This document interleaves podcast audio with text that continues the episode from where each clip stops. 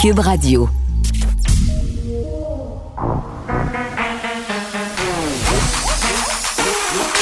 Elle a une opinion sur tous les sujets. Pour elle, toutes les questions peuvent être posées.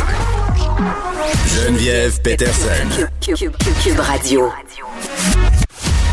Bon lundi à tous et à toutes. Bienvenue à l'émission. J'espère que vous avez profité du superbe temps qu'on a eu en fin de semaine. Il me semble que ça nous a remis de la mine dans le crayon. Ça nous a encouragé un peu. Il a fait chaud. On s'est pas trop posé de questions. C'est pas très normal, évidemment, qu'il fasse ce temps-là en novembre. Quoique, on a enregistré le même type de température il y a de cela 30 ans, mais bon, euh, on peut pas nier euh, que tout ça est pas normal. On l'a pris pareil, ça a fait du bien et beaucoup de gens en ont profité pour se voir, euh, pour voir leurs amis, pour voir leur famille à l'extérieur. Puis je dois dire, là, souvent, vous m'entendez chialer sur le non-respect euh, des règles sanitaires. Mais moi, ce que j'ai vu, là, c'est des gens être assez responsables dans leurs interactions, que ce soit dans les parcs de Montréal euh, ou encore dans les cours arrière. Il y avait des gens, des voisins, des amis qui se réunissaient à deux mètres de distance. Je voyais des personnes amener chacun leur petit breuvage, leur petit cocktail. Et évidemment, la discussion qui était sur toutes les lèvres, c'était l'élection américaine. Hein? Deux affaires. Euh, bon, la victoire de Joe Biden, évidemment. Bon, ça c'est si euh, Donald Trump euh, ne va pas en cours pendant 300 milliards d'années pour essayer de faire invalider l'élection, mais tout porte à penser que Joe Biden fera son entrée à la Maison-Blanche très, très bientôt, au mois de janvier. Mais euh, Kamala Harris aussi, notre première vice-présidente américaine, une femme quand même de 50 ans, une femme racisée, donc une première à tous les niveaux. Et elle l'a dit tantôt, Kamala Harris, je suis la première femme à accéder à la vice-présidence, mais je ne serai certes pas la dernière. Vraiment, ça a fait du bien de voir ça. Et euh, leur discours était super touchant. Elle a filmé notamment euh, le moment où elle a appelé Joe Biden pour lui dire euh, qu'il l'avait fait. We did it, Joe, we did it. Je sais pas. Elle a une belle authenticité. Ça faisait du bien. ce qui faisait moins de bien, c'est le nombre de cas parce qu'on a eu quand même. on a battu un record, je pense, hier avec 1400 cas. C'est ça, Fred? Oui. en tout cas, c'était très, très haut plus que 1400 cas. Aujourd'hui, quand même encore 1169 cas supplémentaires, 15 euh, décès et la situation qui continue de se détériorer malheureusement au Saguenay-Lac-Saint-Jean. Euh, le nombre de nouveaux cas de coronavirus est passé sous la barre des 100 aujourd'hui. Là, ils en ont seulement, entre guillemets, 94, mais vous vous souvenez, la semaine dernière, on était à plus de 100 cas par jour. D'ailleurs, on s'en va très, très bientôt au point de presse de Christian Dubé et de la santé publique du Saguenay-Lac-Saint-Jean euh, pour savoir un peu qu'est-ce qui va être fait à cet effet-là, là, parce que euh, les gens sont inquiets. Ils avaient été épargnés lors de la première vague quand même, peut-être se sentaient un peu à l'abri. Et évidemment, étant moi-même originaire du Saguenay, mon fil Facebook est beaucoup constitué de gens euh, de ma patrie, hein, des anciens, euh, des anciennes personnes avec qui j'allais à l'école, beaucoup des gens euh, que j'ai fréquentés dans le temps. Et je sentais, on a vu beaucoup, beaucoup de photos passer, en tout cas moi, sur mon fil d'actualité, des photos du Costco. J'en ai vu quelques-unes circuler, entre autres ce matin des gens qui ont pris en photo la file du Costco euh, de Chicoutimi, à quel point justement on ne respectait pas la distanciation sociale et à quel point aussi on n'avait pas l'air de vouloir faire grand-chose pour la faire respecter, mais j'ai envie de dire que ce n'est pas seulement l'apanage du Saguenay-Lac-Saint-Jean. Là, les files dans les magasins, c'est un peu un problème. On dirait qu'on comptabilise le nombre de personnes à pouvoir entrer dans les commerces, mais que rendu en dedans, on a comme un peu perdu le contrôle. On a diminué le nombre d'agents de sécurité dans bien des commerces. On a diminué peut-être aussi la vigilance. Puis je pense qu'à un moment donné, les gens qui sont payés pour travailler là, ben ils n'ont pas rien que ça à faire. La police, ils se sentent pas habilités. Ils sont tannés de se faire envoyer sur le bonhomme aussi parce que les gens sont quand même assez agressifs. Pas la majorité des gens. Mais quand t'en pognes que ça ne tente pas de porter son masque comme du monde, qui veut pas se leur monter en haut du nez. Je comprends à un moment donné les commerçants et les commerçantes de vouloir euh, un peu débarquer de tout ça. On s'en va au point de presse. Forêt qui est euh, à ses côtés. Les deux se trouvent au Saguenay en ce moment. Mon nom est Marjorie Côté-Boileau, attachée de presse du ministre de la Santé, Christian Dubé. Alors, la conférence de presse va se dérouler comme suit. Le ministre de la Santé, Christian Dubé, prendra la parole et ensuite la ministre des Affaires municipales et de l'Habitation et ministre responsable de la région du Saguenay-Lac-Saint-Jean, Mme André Laforêt, prendra aussi la parole. Par la suite, nous serons disposés pour une période de questions avec les médias. Et sachez que euh, Dr Donald Aubin, directeur de la santé publique du Saguenay-Lac-Saint-Jean, sera aussi disponible pour répondre aux questions. Sans plus tarder, je laisse la parole au ministre de la Santé, M. Dubé. Alors, euh, pardon, merci beaucoup, euh, Marjorie, et bonjour à tous. bon, j'aimerais dire à André que je suis, je suis content d'être avec elle dans son petit coin de pays, mais il y aura peut-être des circonstances meilleures un jour, mais je pensais qu'il était très, très important pour, euh, pour moi, André, d'être ici euh, pour euh, passer un message très, très clair à la population du, du Saguenay-Lac-Saint-Jean. je n'ai pas besoin de vous dire, puis je pense que tout le monde est très au courant que, la, que la région connaît une croissance importante dans, dans, les dernières semaines, puis surtout comparativement à ce qu'on a connu dans la première vague. Alors, euh, et, avant d'aller dans les bonnes nouvelles, j'aimerais ça dire que on s'attend à ce que la situation soit pire avant de s'améliorer. Parce que lorsqu'on a une progression de cette importance-là si rapide, et je comprends que on a annoncé, on a mis les mesures de la zone rouge il n'y a pas très longtemps. Je pense que les gens doivent s'attendre qu'on va avoir des nouvelles négative dans les prochains jours, puis il faut s'y attendre. Alors, je veux juste que les gens comprennent bien euh, qu'est-ce qui nous attend dans les prochains jours. Mais ça ne veut pas dire qu'on ne doit pas faire autrement. Alors, euh, juste pour donner une référence là, en termes de, cas, parce que c'est souvent ce que vous voyez dans, les journaux, il y a même pas moins de deux semaines, on était peut-être aux alentours de, de 50 cas par jour au Saguenay-Lac-Saint-Jean. Et depuis quelques jours, on travaille avec 100 cas par jour, puis je ne serais pas surpris, pour les raisons que je disais il y a quelques minutes, que malheureusement, euh, ce, chiffre-là pourrait monter avant de, baisser. Bon. Euh, qu'est-ce qui explique ça? Bon. Le Saguenay, euh, malheureusement, le Saguenay-Lac-Saint-Jean n'est pas différent des autres régions au Québec. Et lorsque le fameux virus arrive, euh, on, est toujours un peu démuni par rapport à ça, malgré tous les efforts qui peuvent être faits. Et euh, ça commence toujours au même endroit. C'est ce qu'on appelle dans la, contagion communautaire. Ça se fait un petit peu, euh, un petit peu partout. Puis ce qu'on veut rappeler aux gens, puis peut-être que c'est simpliste, mais qu'il faut suivre les mesures. Puis pourquoi je dis ça, c'est que on comprend tous qu'on est peut-être un peu tanné rendu au mois de novembre pour quelque chose qui a commencé au mois de mars. Euh, les gens, c'est normal d'être tannés.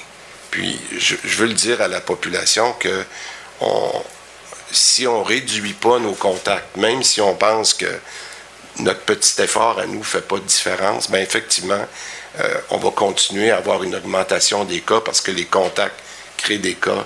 Ces cas-là, malheureusement, dans plusieurs euh, vont aller à l'hôpital avec toutes les conséquences que ça arrive. Alors donc, je voudrais dire, euh, pour moi, la raison pour laquelle on veut euh, s'assurer qu'il va y avoir un effort important, c'est pour euh, les conséquences que ça a sur notre réseau de santé. Puis c'est encore plus important lorsque le fameux virus qui commence dans la communauté rentre dans nos milieux de vie ou nos milieux de soins. Parce que quand on a des contacts entre nous, puis que ça se fait, un cas est, généré au niveau du milieu de travail, ben c'est une chose. Ou que ça soit à l'école, c'est une bonne chose d'avoir ouvert les écoles, mais lorsqu'on a des cas, euh, les enfants ou le milieu de travail, on est moins impacté. Mais malheureusement, quand ces cas-là se transmettent en milieu de soins ou en milieu de vie, mais là, c'est là qu'il y a des conséquences très, très négatives. Hier, j'ai, pardon, Hier, j'ai fait une lettre au PDG, euh, de tous les PDG des SUS, incluant euh, des CIS et des SUS, incluant celui du Saguenay euh, ici. Et j'ai expliqué, entre autres, que bien qu'on avait réussi jusqu'à maintenant, puis je le dis, là, dans à peu près 400 CHSLD au Québec, à limiter l'entrée du communautaire, on en a eu quelques cas qui ont, qui ont mal tourné. celui de vous donne l'exemple de, celui de Saint-Eusèbe, dont on a parlé beaucoup à Joliette. Et euh, il y en a quelques autres, mais c'est quand même un nombre limité qu'on a eu si on se compare à la première vague. La raison pour laquelle j'ai écrit au, PDG, puis on a eu des discussions importantes au cours euh, des derniers jours avec, euh, avec plusieurs d'entre vous, c'est qu'une des raisons, puis je ne dis pas que c'est la seule, mais il y en a une des raisons qui est importante, c'est souvent on va sentir que nos, nos, employés, qui sont eux aussi tannés, qui sont fatigués, peuvent avoir un certain relâchement dans certaines périodes de leur journée, que ce soit durant la pause ou lorsqu'ils se retrouvent euh, des fois dans une salle à dîner ou peu importe.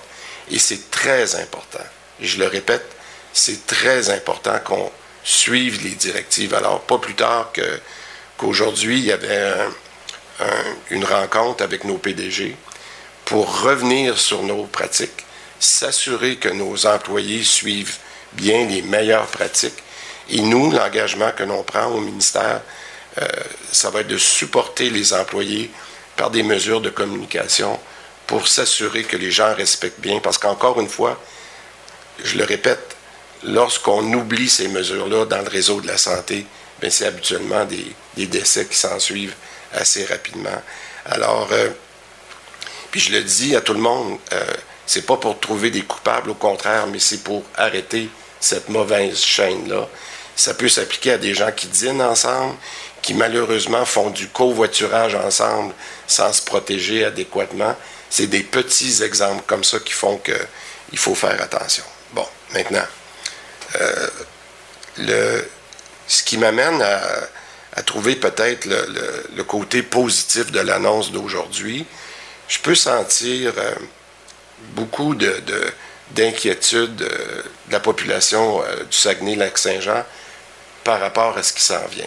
Puis c'est pas pour rien que j'ai décidé de, de, venir ici aujourd'hui parce que je trouvais important quand on le fait comme on le fait à Québec il y a peut-être un petit peu plus qu'un mois, je comparais la situation du, Saguenay-Lac-Saint-Jean aujourd'hui avec celle de, la ville de Québec, la capitale nationale, et de Chaudière-Appalaches, le, le, Lévis, etc. Euh, je la comparais à ce que vit le Saguenay en ce moment. Il y a un mois et demi, euh, Québec n'avait jamais connu euh, les difficultés de Montréal dans la première vague. les gens se sont retrouvés vulnérables à un moment donné, à un moment donné très difficile. Puis les gens de Québec ont fait ce que je suis certain que les gens du Saguenay vont faire, c'est qu'ils se sont pris en main et ont dit, ben écoutez, on n'avait pas connu ça la première vague. Maintenant qu'on sait que tout l'impact que ça donne sur notre réseau de la santé, sur les gens qu'on aime, qui sont dans des milieux de vie, dans des CHSLD, mais ben, on va se prendre en main. Puis, je vous donnerai un message d'espoir ce matin, c'est que ce qui est arrivé à Québec depuis quelques semaines, puis on le voit, euh, autant c'était l'épicentre comparativement à Montréal dans la première vague, autant aujourd'hui c'est probablement un des plus beaux exemples qu'on peut donner, comment la ville de Québec a réussi à s'en sortir. Bon. Donc c'est possible. Et c'est pour ça que je viens donner en même temps un message d'encouragement, puis dire, ben, si les gens ici, puis je suis sûr, parce qu'André va me l'expliquer, c'est ma voisine de bureau à l'Assemblée nationale. Elle me parle toujours en bien du, Saguenay, du lac Saint-Jean. Moi, c'est un message d'espoir que je veux vous donner, mais les gens vont se prendre en main. Mais je vous le dis tout de suite, je vais être transparent, ça n'arrivera pas demain matin. Les, bons résultats, Québec a eu une détérioration avant d'avoir une amélioration. Alors, euh, je terminerai là-dessus, puis je pourrai répondre à, vos questions, mais j'aimerais ça peut-être qu'André puisse... Euh, faire le point aussi. Merci. Donc, Christian Dubé, euh, ministre de la Santé, qui s'est rendu sur place quand même hein, au Saguenay, ça indique le sérieux de la situation. On a beaucoup de cas, comme je le disais tantôt, et ça depuis plusieurs jours. Et on a vraiment beaucoup insisté. Monsieur Dubé l'a répété deux ou trois fois. On s'attend à ce que la situation soit pire avant de s'améliorer. Je pense que c'est le message qu'il faut retenir. Très, très à l'aise, hein, Monsieur Dubé, très, très rassurant. Ça me fait euh, mal au cœur de le dire. Beaucoup plus à l'aise devant les caméras que l'ancienne ministre de la Santé, Daniel euh, Mécan. Il a l'air d'avoir ses dossiers bien en main, d'être mieux préparé à répondre et à parler. Et vraiment, euh, ce que je trouve habile, c'est qu'il utilise la même technique que celle qu'on utilise souvent avec les enfants. Les manipuler pour leur bien. Quand il dit Je suis absolument certain que les gens du Saguenay vont faire comme ceux de Québec, c'est-à-dire se prendre en main, parce qu'à Québec, on le sait, ça allait pas bien il y a plusieurs semaines. Les gens euh, se sont ressaisis et finalement, là, on a euh, une baisse des cas, c'est plus positif. Donc, euh, Christian Dubé qui termine en disant, je sais que vous allez le faire, donc rendu là, on n'a pas bien le choix. Pour elle, une question sans réponse n'est pas une réponse. Geneviève Peterson. Cube Radio. Nicole est là. Salut, Nicole. Bonjour Geneviève. Bon, écoute, euh, cette histoire quand même qui me fait sourire euh, à la une Journal de Montréal. Premièrement, ça me fait sourire parce qu'on a utilisé en une un mot qui circule depuis quelques mois, le mot Covidio. et, là, euh, ce sont des personnes qui étaient en voiture, des amateurs de voitures modifiées, du monde qui tripe sa vitesse. Et là, je veux pas dire de jeunes hommes, même si je suis tentée de le faire. Doit, j'imagine, avoir des madames là-dedans, mais majoritairement, euh, ce sont de jeunes hommes qui se sont rassemblés de façon illégale en fin de semaine. On fait une course et au terme de cette course-là, il y a un piéton euh, qui a perdu la vie. Tu sais, Covidio, c'est peut-être même pas assez fort, là. Euh, écervelés, euh, nommez-les, ça n'a aucun bon sens. Euh, d'agir de cette façon-là, et, de un, parce qu'on sait très bien qu'il ne pouvait pas avoir de rassemblement, et il le savait. Euh, ça, c'est très clair. Ils se sauvent, ils vont à des vitesses folles, ils se foutent de la vie, non seulement en pandémie, mm. mais de la vie des gens euh, qui, qui, qui circulent à pied, parce qu'une course de rue, là, on s'entend que euh, l'adrénaline euh, marche fort et puis ces gens-là, hmm. ils pensent plus là. Ils ont absolument aucune Non, c'est ça. Attends, ils se sont fait avertir dans un premier temps. Les policiers leur ont rendu visite et une certaine partie du groupe euh, se sont déplacés vers un autre lieu où ils ont poursuivi et continué à commettre des infractions. Oui, mais tu sais, quand il n'y a rien, honnêtement, puis là, je vais être très cru, là, quand il n'y a rien dans la matière grise, puis que ça rentre pas, là, puis que ça que, que, c'est vraiment du jello, là, ben c'est exactement ce qu'on peut. Et là, c'est pas drôle, là. Quelqu'un perd la vie. Tu sais, non seulement ils ont pu se mettre en danger, puis peut-être qu'il y a eu des copes qui vont avoir de la pardon, la propagation mais on en est du COVID ou de la COVID, pardon. Mais on n'en est pas là, là. On a perdu la vie pour une course de rue en plus. Imagine, toi, tu marches dans la rue, là. Tu marches dans la rue, mettons, genre, tu promènes ton chien, puis tu te fais foncer dedans. Je, je sais même pas si la personne promenait son chien, là, mais visiblement, elle n'avait pas demandé de se faire percuter par un chauffeur. Absolument pas. Donc, c'est tellement écervelé, c'est tellement déraisonnable euh, dans les circonstances qu'il n'y a pas d'explication. Il s'est sauvé. La personne, il y a une personne qui a vu, on voit l'automobile euh, dans quand on regarde les photos, euh, en démolition, sauté d'un autre automobile, puis cette personne-là pas plus brillante, ils sont pas allés au poste de police. Ils ont fait un délit de fuite, c'est ce que tu me dis? Oui, absolument. délit de fuite, tout, tout, tout, là. Tu sais, tant qu'on en met, pourquoi qu'on n'en met pas épais. Puis ça, quand tu te retrouves devant le juge, Nicole, pardon, euh, ça aide pas ta cause, là. Ben, d'emblée, là, euh, conduite dangereuse causant la mort euh, dans des circonstances comme ça, c'est à perpétuité. Et de un. Ça, c'est objectivement, c'est très, très, très sérieux. Et dans, dans les modifications du Code criminel dernièrement, on a ajouté qu'une course de rue, spécifiquement en course de rue, c'est un facteur des plus aggravants. Alors, tu sais, c'est complètement euh, aberrant de hmm. penser que pour un plaisir de thrill de char puis de rassemblement, on a fauché la vie à quelqu'un. Alors. Euh, oui, puis euh, évidemment, je lisais la version électronique de l'article Journal de Montréal et dans les commentaires sur Facebook, il y avait des gens qui disaient c'est dommage, mais on a fermé en ce moment les circuits de course et c'est poche parce qu'il y a des jeunes qui se donnent rendez-vous justement dans les rues. Donc, c'est une des conséquences de la fermeture euh, des circuits de course que cette histoire-là. Oui, ben c'est poche. La COVID-19, c'est poche. On peut-tu comprendre que c'est poche? Tout, tout, tout est poche. Euh, c'est pas intéressant, mais 32 ans, là, je vois, là, on a hmm. retrouvé euh, inconscient sur les lieux de l'accident. Il, est mort à l'hôpital, oui. 32 ans pour hmm. absolument rien, puis il vient de passer 7-8 mois en pandémie. Euh, euh, c'est tellement aberrant, j'en reviens pas. Ben oui, c'est ça. On n'a pas ouvert les pistes de course, mais il faut aller les faire ailleurs, puis on fauche des gens. Alors, irresponsable et cervelé, il n'y a pas d'autre chose. Puis je souhaite vraiment qu'on mette le pied pesant, euh, si, jamais, évidemment, si jamais ils sont trouvés coupables. Mais il faut que ça serve d'exemple. Ça n'a aucun sens de faire de la vitesse comme ça. Puis peut-être que cette personne-là, puis là, on spécule, Nicole, là, était sortie prendre une marche pour s'aérer l'esprit, justement, parce qu'on est tanné d'être en dedans, puis il faisait beau en fin de semaine. sais. Bon. Bar de Sherbrooke, maintenant, d'autres personnes euh, qui n'ont pas l'air euh, de prendre en compte la collectivité, si on veut. La police euh, de Sherbrooke a dû intervenir pour interrompre un rassemblement dans une micro-distillerie. Ça s'est passé dans la nuit de samedi à dimanche. Les policiers se sont pointés vers 23h15 et euh, il y avait 200 personnes qui se trouvaient à l'intérieur euh, alors que la capacité COVID, parce qu'on le sait, là, moi je disais ça, puis je te le voyons, c'est pas fermé, mais non, il faut s'en rappeler. Là, quand t'es pas en zone rouge, les trucs sont ah. encore ouverts et il y a des limitations. Donc, dans cet endroit, c'était 130 personnes et là, on avait excédé le nombre de personnes en vertu des décrets de la santé publique.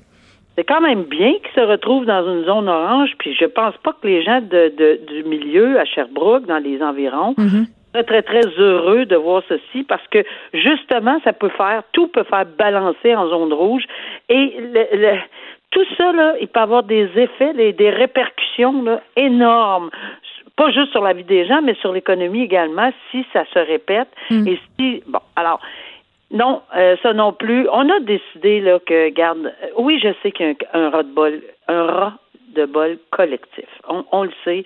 On sent des impatiences. On a entendu des entrevues des plus jeunes euh, ados qui disent nous, on suit plus rien, on n'est plus capable, on fait des dépressions, etc. Je, je, il n'y a pas de solution magique. C'est sûr qu'on n'a pas le, même raisonnement à 15, 20, 30 ans. Euh, mais je dirais 15-20 là, euh, que plus tard. Mais personne n'aime ça. Il n'y a pas un chat qui aime euh, mm. être minimalement confiné et on peut pas aller manger dans les restaurants, etc. Mais eux, en zone orange, ils peuvent, ils peuvent aller. Ouais. Tu sais, tu sais, ce qui est dommage là-dedans aussi, Nicole, c'est que depuis le début des fermetures, on a eu toute cette discussion par rapport aux bars. Euh, moi, j'ai reçu ici même euh, le, président de la nouvelle association des bars et souvent ils ont l'impression les bars de payer pour les établissements qui sont euh, qui sont des rebelles entre guillemets qui ne veulent pas se conformer, qui perdent le contrôle. Et tu sais ça c'est encore une histoire comme ça où on va pointer du doigt un établissement en particulier, ça va rejaillir sur les autres endroits, euh, ces endroits où justement on les respecte les règles finalement, où on respecte le nombre de personnes, où on a fait des investissements pour pouvoir servir de la clientèle en toute sécurité. Et euh, ça va encore ternir, si on veut, euh, l'usage des tenanciers de bar parce que là, il y a un rapport d'infraction générale qui, qui, va être rédigé. Je ne sais pas si les personnes qui se trouvaient dans le bar vont avoir un, un ticket. Il y en a 16 qui ont été identifiés, puis ouais. devrait en avoir, là, ce que j'ai compris. Mais c'est ça qu'on disait tantôt. Alors, les dommages collatéraux, ça peut aller beaucoup plus loin que ça. Et il y a d'autres personnes qui risquent d'avoir des problèmes. je serais très, très fâchée, moi, si j'étais propriétaire de bar, mm. puis moi, mon établissement est correct, puis à cause de, de, versements dans, dans comme ça dans l'illégalité, puis on veut tester, puis on teste, puis hop, c'est pas, on n'a pas 130, on en a 200, puis une autre fois, ça va être non, puis ça va vite, là. J'écoutais Christian Dubé tantôt euh, à la conférence de presse qui se poursuit par ailleurs euh, en ce moment au Saguenay qui disait c'est exponentiel, les cas. Ça va très, très vite. Suffit qu'on ait un cas et c'est littéralement une poudrière. Euh, ça sort de partout et ça prend un méchant bout de temps avant qu'on reprenne le contrôle. Donc, peut-être qu'il faut y penser à deux fois avant de se réunir dans des endroits. Puis si on voit qu'il y a trop de monde, ben soyons plus intelligents que ces gens-là puis sortons. Allons fêter ailleurs. On se parle d'Éric Salvaille maintenant. Trois nouveaux témoins qui vont s'attaquer à sa réputation. On se rappelle, M. Salvaille, qui est accusé d'harcèlement, de séquestration et d'agression sexuelle. Ces témoins là ils ne témoigneront pas. À la place, ce sont leurs déclarations à la police qui seront déposées en preuve. Et moi, quand j'ai vu ça, Nicole, j'avais hâte d'en parler avec toi parce que je me demandais pourquoi. Pourquoi on choisit cette façon de faire? Pourquoi on ne choisit pas de les entendre, ces témoins-là? Ben, il y a une question de temps, il y a une question de stratégie, mais c'est beaucoup aussi une question de temps. Et si la preuve de la couronne, les témoignages ou ce qu'ils ont dit à la police est complet, selon, c'est la couronne, mm-hmm. contre-preuve de la couronne, évidemment, pour porter atteinte à la crédibilité de M. Salvaille. Parce que M. Salvaille, et j'étais là, la crédibilité de M. Salvaille qui est au cœur de ce procès-là. Mm-hmm. Il a dit, et je cite, en gros, je ne fais pas ça dans la vie, je n'agresse pas les gens dans la vie. Tous ceux qui me connaissent savent que... C'est là qui a ouvert la porte, hein, à cette affaire-là. Exactement, exactement. Et tous ceux qui me connaissent savent que, bon, mon travail, c'est beaucoup plus important, puis ma carrière future, j'aurais pas fait ces choses-là. Euh, Et voilà. Donc, le juge a analysé tout ceci et a permis la contre-preuve et il avait le détail. D'ailleurs, je lis la décision devant moi et c'est tout, tout, tous les paragraphes euh, relativement à ce, qui, ce que ces gens-là, ces trois témoins-là, vont venir dire sont là. là. Alors, j'ai, on, on a cette preuve-là dans le jugement, mais qui est un peu restreint, évidemment. Mm. Là, c'est pas le détail, mais il existe cette preuve-là. Et une preuve, elle peut être déposée de différentes façons. On peut témoigner, ça c'est une preuve, et à ce moment-là, la personne est exposée au contre-interrogatoire. Ici, c'est l'avocat de M. Salvaille qui aurait contre-interrogé. Ou une preuve peut être déposée par un écrit sur les parties, comme ici, c'est un témoignage. C'est un témoignage. Hmm. La partie adverse, qui est l'avocat de M. Salvaille, ouais. accepté que ça soit déposé et que ça fasse officiellement partie du dossier. Donc, c'est tout à fait admissible. C'est la preuve qui est déposée. Mais dans un cas comme ça, Geneviève, il faut qu'il renonce au contre-interrogatoire. Et c'est un gros morceau, là. renoncer au contre-interrogatoire peut avoir, euh, ça peut être un couteau à deux tranchants, mais je suis certaine qu'avec l'expérience qu'il a, il a analysé le tout puis dit, regarde, moi, je contre-interroge pas ces témoins-là, j'en ai assez là-dedans, là. Il y en a assez dit, il y en a même peut-être trop dit, là. Alors, je ne veux pas euh, attiser, je veux pas euh, faire allumer euh, un peu plus de feu en contre-interrogeant cette personne-là. J'aurai pas plus, j'aurai mm. pas moins. On est aussi bien. Et la couronne, il faut que les deux parties s'entendent. Alors, c'est déposé en preuve, les deux parties, et c'est la couronne qui, qui, qui, qui, accepte ceci. Là. Moi, je pense que, euh, en toute honnêteté, j'ai vu le dossier se dérouler devant mes yeux, là, et je pense que les agissements euh, de la couronne là-dedans sont bien calculés. Tous les risques sont bien calculés. Toutes les oui, ils savent que, tout, que tous les regards sont tournés euh, vers cette cause-là, donc évidemment, ils font leur devoir. Nicole, il nous reste deux minutes. Je voulais absolument ah. qu'on termine en se parlant d'une histoire sordide dont tout le monde se rappelle. Simon euh, qui a été reconnu coupable du meurtre au second degré de Josiane Arguin. C'était sa conjointe. Et on s'en rappelle de Simon Brindamour parce qu'il la cherchait supposément partout, sa conjointe. Il était dans les médias, euh, il aidait la famille, il avait l'air absolument démoli et consterné, mais c'était lui qui l'avait battu. Il l'a tué avec, euh, je pense que c'est une baguette de bière avant de la garder quelques jours euh, dans le garage. Il l'avait emballé dans le plastique. Il a pris l'autobus puis est allé jeter son cadavre près de l'autoroute métropolitain au vidange, finalement. Oui, puis le jury n'a pas cru, évidemment, euh, ou enfin, il n'a pas euh, accepté la défense. Puis c'était pas une défense d'aliénation mentale, c'était même si on a prétendu qu'il avait court-circuité, qu'il avait complètement eu un, il a déconnecté, mais mais ce n'est pas du du ça ne, ça ne découlait pas d'une non-responsabilité criminelle, c'était beaucoup plus pour atténuer ce qu'on appelle la responsabilité mhm. criminelle. Alors, pour atténuer ça, des psychiatres, un psychiatre a appuyé sa thèse en disant, ben, regarde, il y a vraiment eu un, un, choc épouvantable, puis il a agi euh, juste sous ce choc-là ce qui fait en sorte qu'il n'a pas vraiment prémédité, il n'a pas vraiment pensé à tout ça. puis lui se défendait en disant que la femme en question était colérique, que c'était une droguée. Évidemment, la couronne a présenté un expert à l'effet contraire. Le hmm. jury, dans leur salle de délibérer, qu'on ne saura jamais, ont décidé non. Il euh, n'y a pas d'homicide là-dedans. C'est carrément un meurtre de. Euh, oui, parce qu'il voulait avoir l'homicide involontaire. Puis là, je veux que tu m'expliques un truc, Nicole, que je comprends pas. Là, euh, ce gars-là, il pogne un meurtre au second degré. Il a été reconnu coupable de ça. Euh, mais ce qu'on a appris au procès, c'est qu'il avait l'intention de la tuer, Josiane Arguin. Fait que dans ce temps-là, c'est pas meurtre prémédité, donc meurtre au premier degré. De mal, moi, donc ça. Ben, c'est parce que la, couronne, avec, tu sais, meurtre prémédité puis meurtre de second degré, c'est souvent des expressions qu'on entend qui sont au code criminel, il n'y a pas de problème. Mais le meurtre premier degré, il faut qu'il soit accompagné de propos délibérés. La preuve est technique. Il y a plein, plein de petits points, puis des ci, puis des ça, puis c'est pas juste parce que quelqu'un s'en va et dit, moi, là, moi, je, gars, j'ai l'intention de, tu sais, c'est plus complexe que ça. Euh, alors, pour toutes les raisons qui, que la couronne n'a pas nécessairement dévoilées, là, ils ont décidé que leur preuve était beaucoup plus solide sur une question d'intention parce qu'il faut que tu veuilles le tuer. L'intention est encore là, mais il l'aurait peut-être pas préparé depuis longtemps, même. C'est ça, il n'a pas prémédité ça des semaines. C'est ça. C'est ça. Il aurait peut-être juste, ça serait arrivé comme ça, d'où l'importance pour euh, le psychiatre de M. Brindamour d'avoir dit oui, oui, mais c'est pire que ça. Il n'y avait hmm. tellement pas l'intention précise que juste déconnecté à un moment, sans être de la maladie mentale, on pourrait-tu aller à homicide involontaire? le jury l'a pas un peu. Ça n'a pas marché, puis il va avoir, euh, il y a à vie, c'est clair, c'est hmm. une sentence à vie, mais là, la juge devra décider entre euh, 10 et 25 ans. Hmm. Puis dans ce cas-là, on prétend que bon, la jurisprudence est assez claire sur 11 et 14 ans, mais ici, euh, outrage à un cadavre, là, alors on va probablement peser un peu plus fort sur le, sur le crayon. Nicole Gibault, merci. On se reparle euh, demain, mais quand même, euh, faut le faire. Là, on se rappelle, il, s'est passé tout ça, puis après ça, pendant des jours, il faisait croire de la chercher. Moi, ça me jette à terre. Vraiment, là, ça rajoute l'injure à l'insulte. Merci. Joignez-vous à la discussion. Appelez ou textez le 187 Cube Radio 1877 827 2346. Hello. On parle avec Benoît Barbeau, qui est virologiste, professeur euh, en sciences biologiques à l'UQAM. Monsieur Barbeau, bonjour.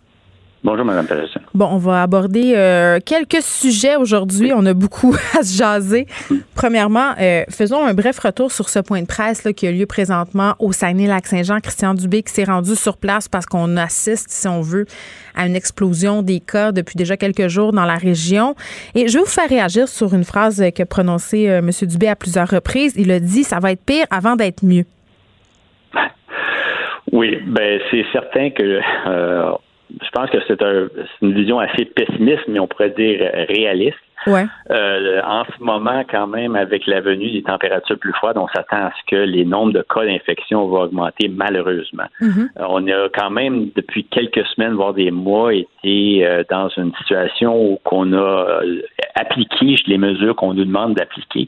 Et certaines régions qu'on sait très bien que ça n'a pas donné vraiment lieu à des résultats vraiment euh, ben, qui était aussi encourageant qu'on aurait espéré, mais n'empêche que bon, on a stabilisé certaines régions. Mais si lorsque vous êtes dans une situation que on commence à augmenter, à avoir des points de, d'explosion, euh, excusez-moi, d'éclosion de cas d'infection, mm-hmm. là à ce moment-là, on doit attendre un certain délai avant que vraiment de nouvelles mesures vont avoir un impact important et, diminuer la progression, la propagation du virus. C'est certain que ça prend. Oui, allez-y. Ben, c'est certain que si vous appliquez des mesures plus restrictives ou si vous, vous, agissez, différemment, vous, avez un délai donc avant d'arriver justement à mm. prendre euh, une certaine d'être capable de restreindre cette propagation. Mais le lapsus explosion est intéressant parce que littéralement, ça a explosé au Saguenay depuis euh, quelques semaines. Euh, puis je parlais à la mairesse on se disait, évidemment, la région avait été épargnée lors de la première vague, tout comme la région de Québec. Par ailleurs, les gens se sentaient peut-être davantage à l'abri à cause de ça. Et M. Dubé a fait le parallèle avec, avec Québec parce que euh, il y a un mois, euh, à Québec, les gens se sont pris en main et là, ça va mieux. Oui, tout à fait. Donc, ça veut dire que rien n'est impossible. Mais en ce moment, on est en plein dans la vague ou dans le début de. Ben, j'ai dit explosion, c'est le mauvais terme, mais de l'éclosion est importante. Là. Et c'est certain qu'on ne sait pas à quel moment que cette, cette augmentation-là est plus importante va arrêter. Mais euh, lorsqu'on on, on arrive avec ces données-là, je crois qu'il faut prendre des mesures et se prendre en main et, et sachant justement qu'à Québec, ils ont réussi justement à contrôler la propagation, c'est à la portée de toutes les régions qui vont éprouver une telle éclosion. Alors, je crois qu'en effet, l'exemple de Québec vient donner un réconfort auprès de la, région de Saguenay-Lac-Saint-Jean, puis il va faire en sorte qu'ils euh, hmm. peuvent justement arriver avec des, des, des taux d'infection beaucoup moins faibles, ou en tout cas du moins d'augmentation beaucoup moins drastique dans les prochaines semaines. Mais il faut attendre un certain délai avant que vraiment on arrive avec des résultats qui sont tangibles et qui nous permettent de, de voir que les, on, on, arrive justement à contrôler un peu mieux la propagation. Bon, euh, comme euh, virologiste, j'imagine que vous étiez euh, assez j'allais dire surpris, content, je ne sais pas quel qualificatif utiliser quand vous avez, comme nous tous, vu que Pfizer avait un vaccin qui serait efficace à 90% contre la COVID. En tout cas, chez nous, là, c'était la folie. Mes enfants étaient certains que la COVID, c'était fini, qu'on allait se faire vacciner, qu'on avait trouvé la solution. Mais là, je pense que c'est pas tout à fait ça, hein, M. Barbeau?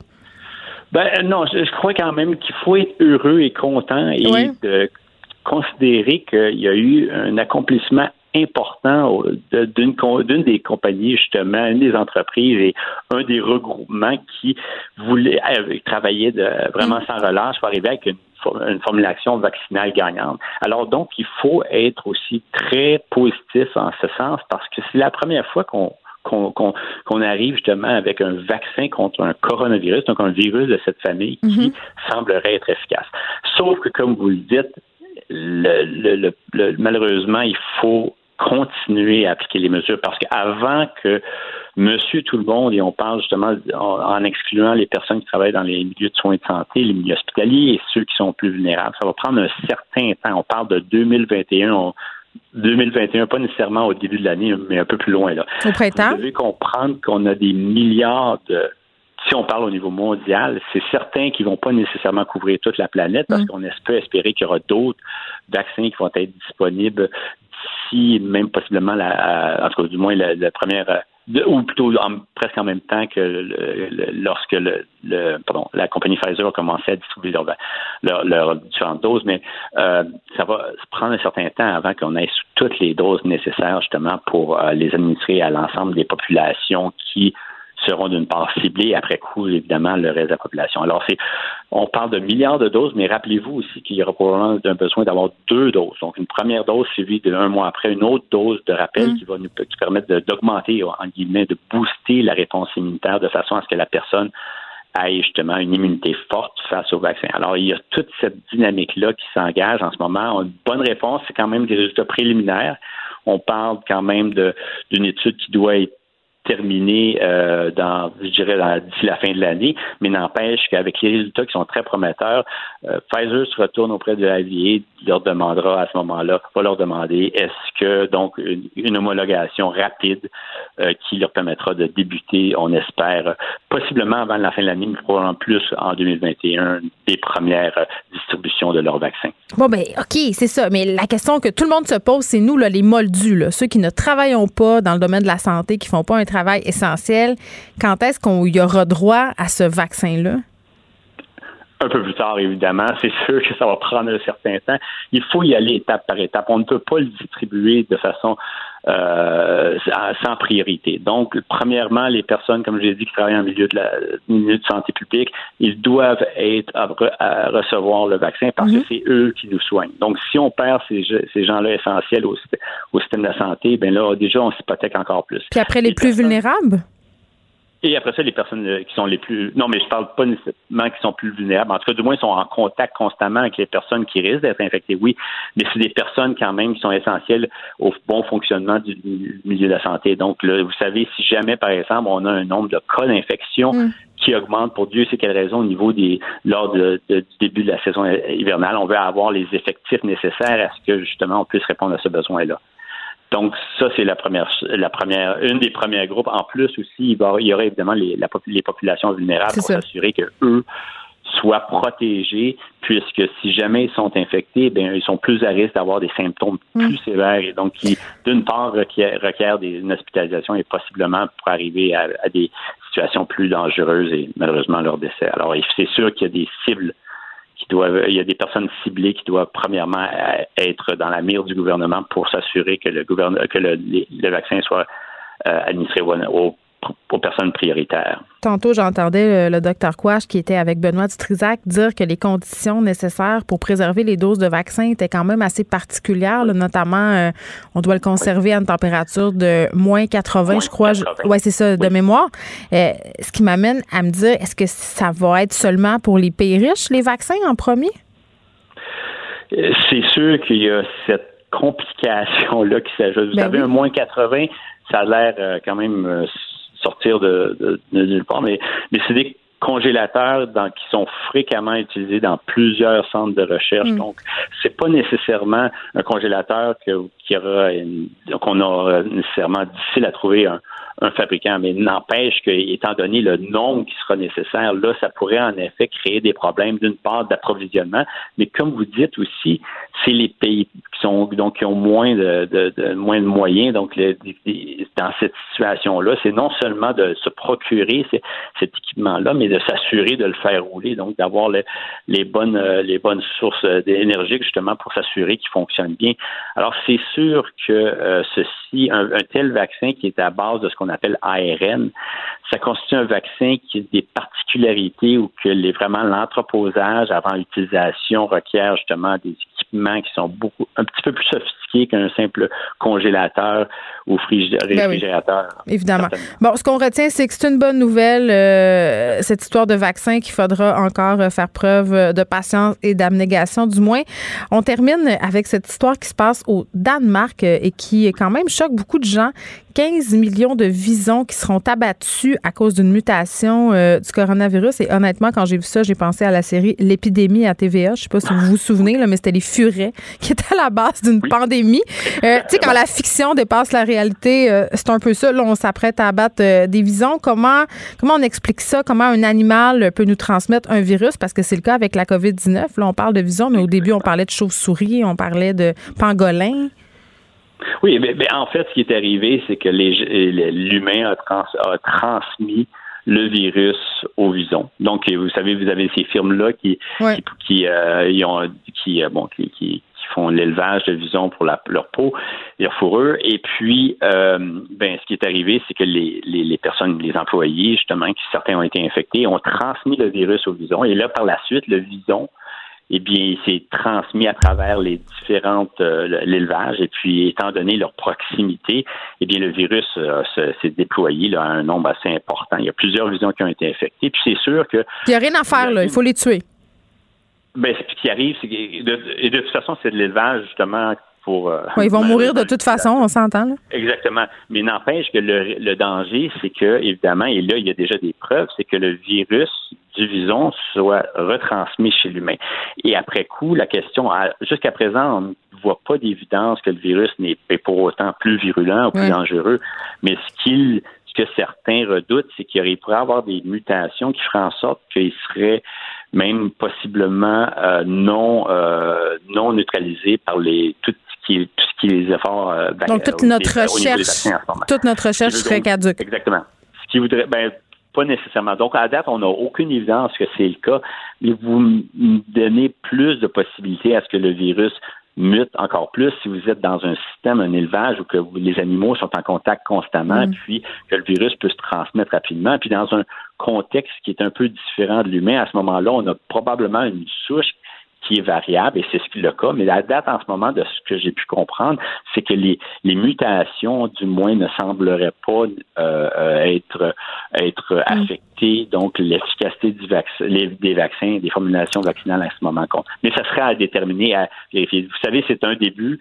Il va y avoir plus d'études qui vont être faites, mais n'empêche que les autorités danoises ont, du Danemark ont décidé, donc, en effet, de tout simplement d'éliminer euh, as joué de prudence. Benoît Barbeau, merci, qui est virologiste, professeur euh, en sciences biologiques à l'UCAM. Euh, juste une nouvelle euh, qui vient de tomber. Vous vous souvenez du CHSLD Aaron, qui a été quand même au centre de la première vague de la pandémie de COVID-19, parce qu'il y avait, vous vous en rappelez, beaucoup de résidents qui avaient trouvé la mort dans des conditions vraiment, disons-le, inhumaines. Le CHSLD Aaron qui ferme ses portes. L'ensemble des résidents vont être relocalisés progressivement vers de nouveau milieu de vie. Ça va se passer au cours des 6 à 12 prochains mois. Et c'est, ça, c'est indiqué par le CIUS euh, de l'ouest de l'île de Montréal. Pour elle, une question sans réponse n'est pas une réponse. Geneviève Peterson. Cube Radio. Des syndicats en enseignement seraient prêts à envisager la grève à court ou moyen terme pour se faire entendre par le gouvernement. On en parle avec José Scalabrini, qui est présidente de la Fédération des syndicats de l'enseignement. Madame Scalabrini, bonjour. Bonjour à vous. Bon, je peux pas m'empêcher là de une grève en pleine pandémie, vraiment? euh, je pense que ça vous permet de comprendre le niveau d'épuisement, de fatigue et de ras-le-bol qu'ont les enseignants. Parce que je tiens à le répéter, ce n'est pas les syndicats qui ont amené ce point-là en Assemblée générale. Nous, on y pensait, on y réfléchissait pour plus tard. Ce sont des membres, des membres à la base qui disent, nous, là, ce qu'on vit dans les écoles présentement, on n'en peut plus. Il y a eu un avant-COVID, il y aura un après-COVID. Et vous nous dites qu'au table, il ne se passe rien. Vous nous dites que même quand sera fini euh, tout ce, temps-là euh, qu'on vit présentement de confinement, on pourrait avoir des conditions qui n'auront pas été améliorées. Non. Et là, ce qu'on a vu de nos membres, c'est que tu as des membres qui sont prêts à la grève et tu as des membres qui disent un instant, là, on va aller en gradation. Il faut commencer par réfléchir à Qu'est-ce qu'on peut faire dans le milieu pour que nos administrateurs portent le message avec nous? Ce n'est pas les élèves qui doivent être ciblés en aucun temps, ce n'est pas les parents qui doivent être ciblés. Donc, avant de parler de grève, on va dire qu'est-ce qu'on peut faire qui est lourd dans nos tâches depuis des années et qui apporte rien à l'élève, qu'on peut boycotter, qu'on peut cesser? Et c'est d'abord comme ça que les choses vont se faire, par de la visibilité. Ils veulent être plus visibles, ils veulent qu'on porte le message, ils veulent ce qu'on appelle des commando, là, des coups d'éclat qui nous permet de prendre conscience de ce qui se vit dans nos écoles présentement. Et après ça, ils nous disent, s'il faut aller jusqu'à la grève, on veut qu'au mois de novembre, vous évaluez la possibilité hmm. d'aller en grève. Bon, il y a plusieurs affaires là-dedans, Madame Scalabrini. Là, commençons par ces actions qui iraient en gradation. Si on veut, là, euh, vous me dites, les élèves ne seront pas pénalisés. Ce qu'on veut faire, en fait, ce sont des actions qui ciblent davantage l'administratif. Euh, précisément, ce sera quoi ces actions-là? Je vous donne un exemple. Ça fait des mois qu'on a un premier ministre qui dit à toutes les entreprises au Québec, restez chez vous quand vous pouvez encourager le télétravail. Est-ce qu'on peut s'organiser mm. pour que les gens soient en télétravail quand l'équipement est là?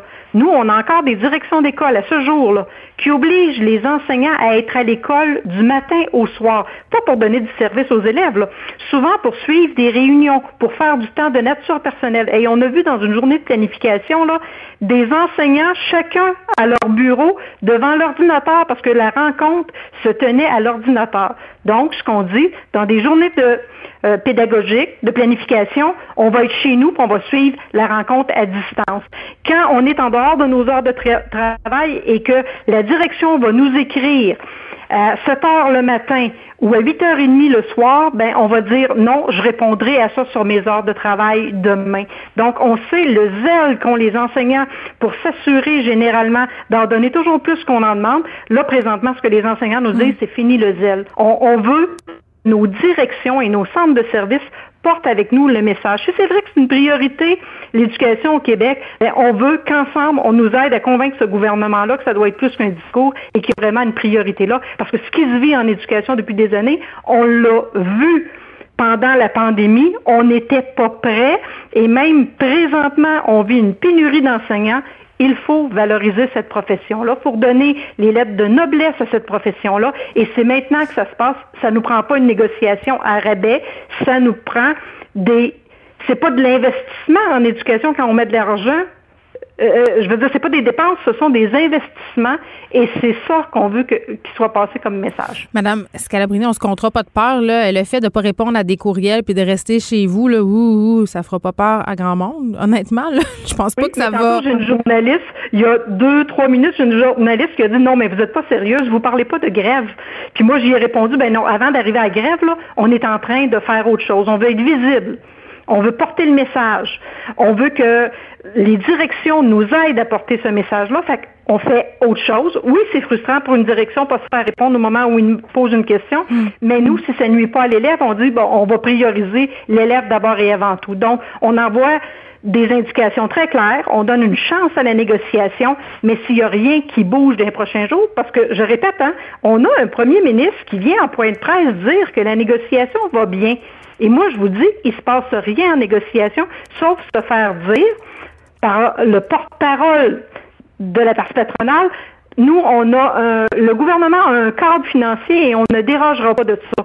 Voyons donc, pour relancer l'économie, on va en dégager des fonds en construction, on va en dégager des fonds en infrastructure au Québec. Mm. Ben, en éducation aussi, il faut dégager des fonds et il faut s'assurer de redonner le goût à nos jeunes universitaires de venir en éducation au Québec. Ben je comprends. Puis, honnêtement, là, euh, je parle souvent euh, avec la Fédération québécoise des directions d'établissements d'enseignement et ils ont l'air quand même assez empathiques au combat des profs. Là. Ils le reconnaissent qu'il y a des problèmes. Ils le reconnaissent aussi qu'il y avait des problèmes euh, avant la pandémie. Puis tu sais, à un moment donné, je comprends que vous voulez pénaliser les directions, mais c'est plate, là, mais c'est quand les infirmiers et les infirmières ont bloqué les ponts que le gouvernement, euh, euh, si on veut, euh, pris compte de leurs revendications plus sérieusement, en ont parlé de façon plus positive dans les points de presse. Est-ce que vous pensez que vous allez devoir vous rendre là? Parce qu'à mon sens, les directions des écoles sont déjà de votre bord. Nous, on vous a dit que ça prenait de la visibilité. On a dit dans l'article que vous avez pu lire ce matin qu'il y aura des commandos, qu'il y aura des événements surprises pour porter le message et pour que la population puisse avec nous dire à ce gouvernement-là, ça finit, il faut donner des conditions dans nos écoles euh, parce que l'éducation, c'est une priorité au Québec. Ben, c'est tout ça qui va arriver dans les prochains jours et dans les prochaines semaines. Allez-vous aller jusqu'à bloquer des ponts si nécessaire? On vous dit qu'il y aura des coups d'éclat. Les coups d'éclat, on les annonce pas d'avance, on ne décrit pas ce qui se passe, mais oui, on veut se rendre visible et oui, on veut faire qu'on parle d'éducation au Québec.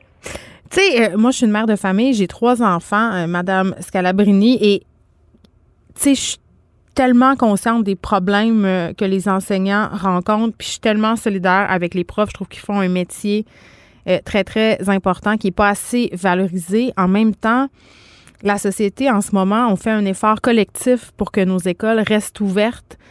Si vous allez en grève puis qu'on doit garder nos enfants à la maison, vous n'avez pas peur que l'opinion publique soit défavorable à ce que vous revendiquez?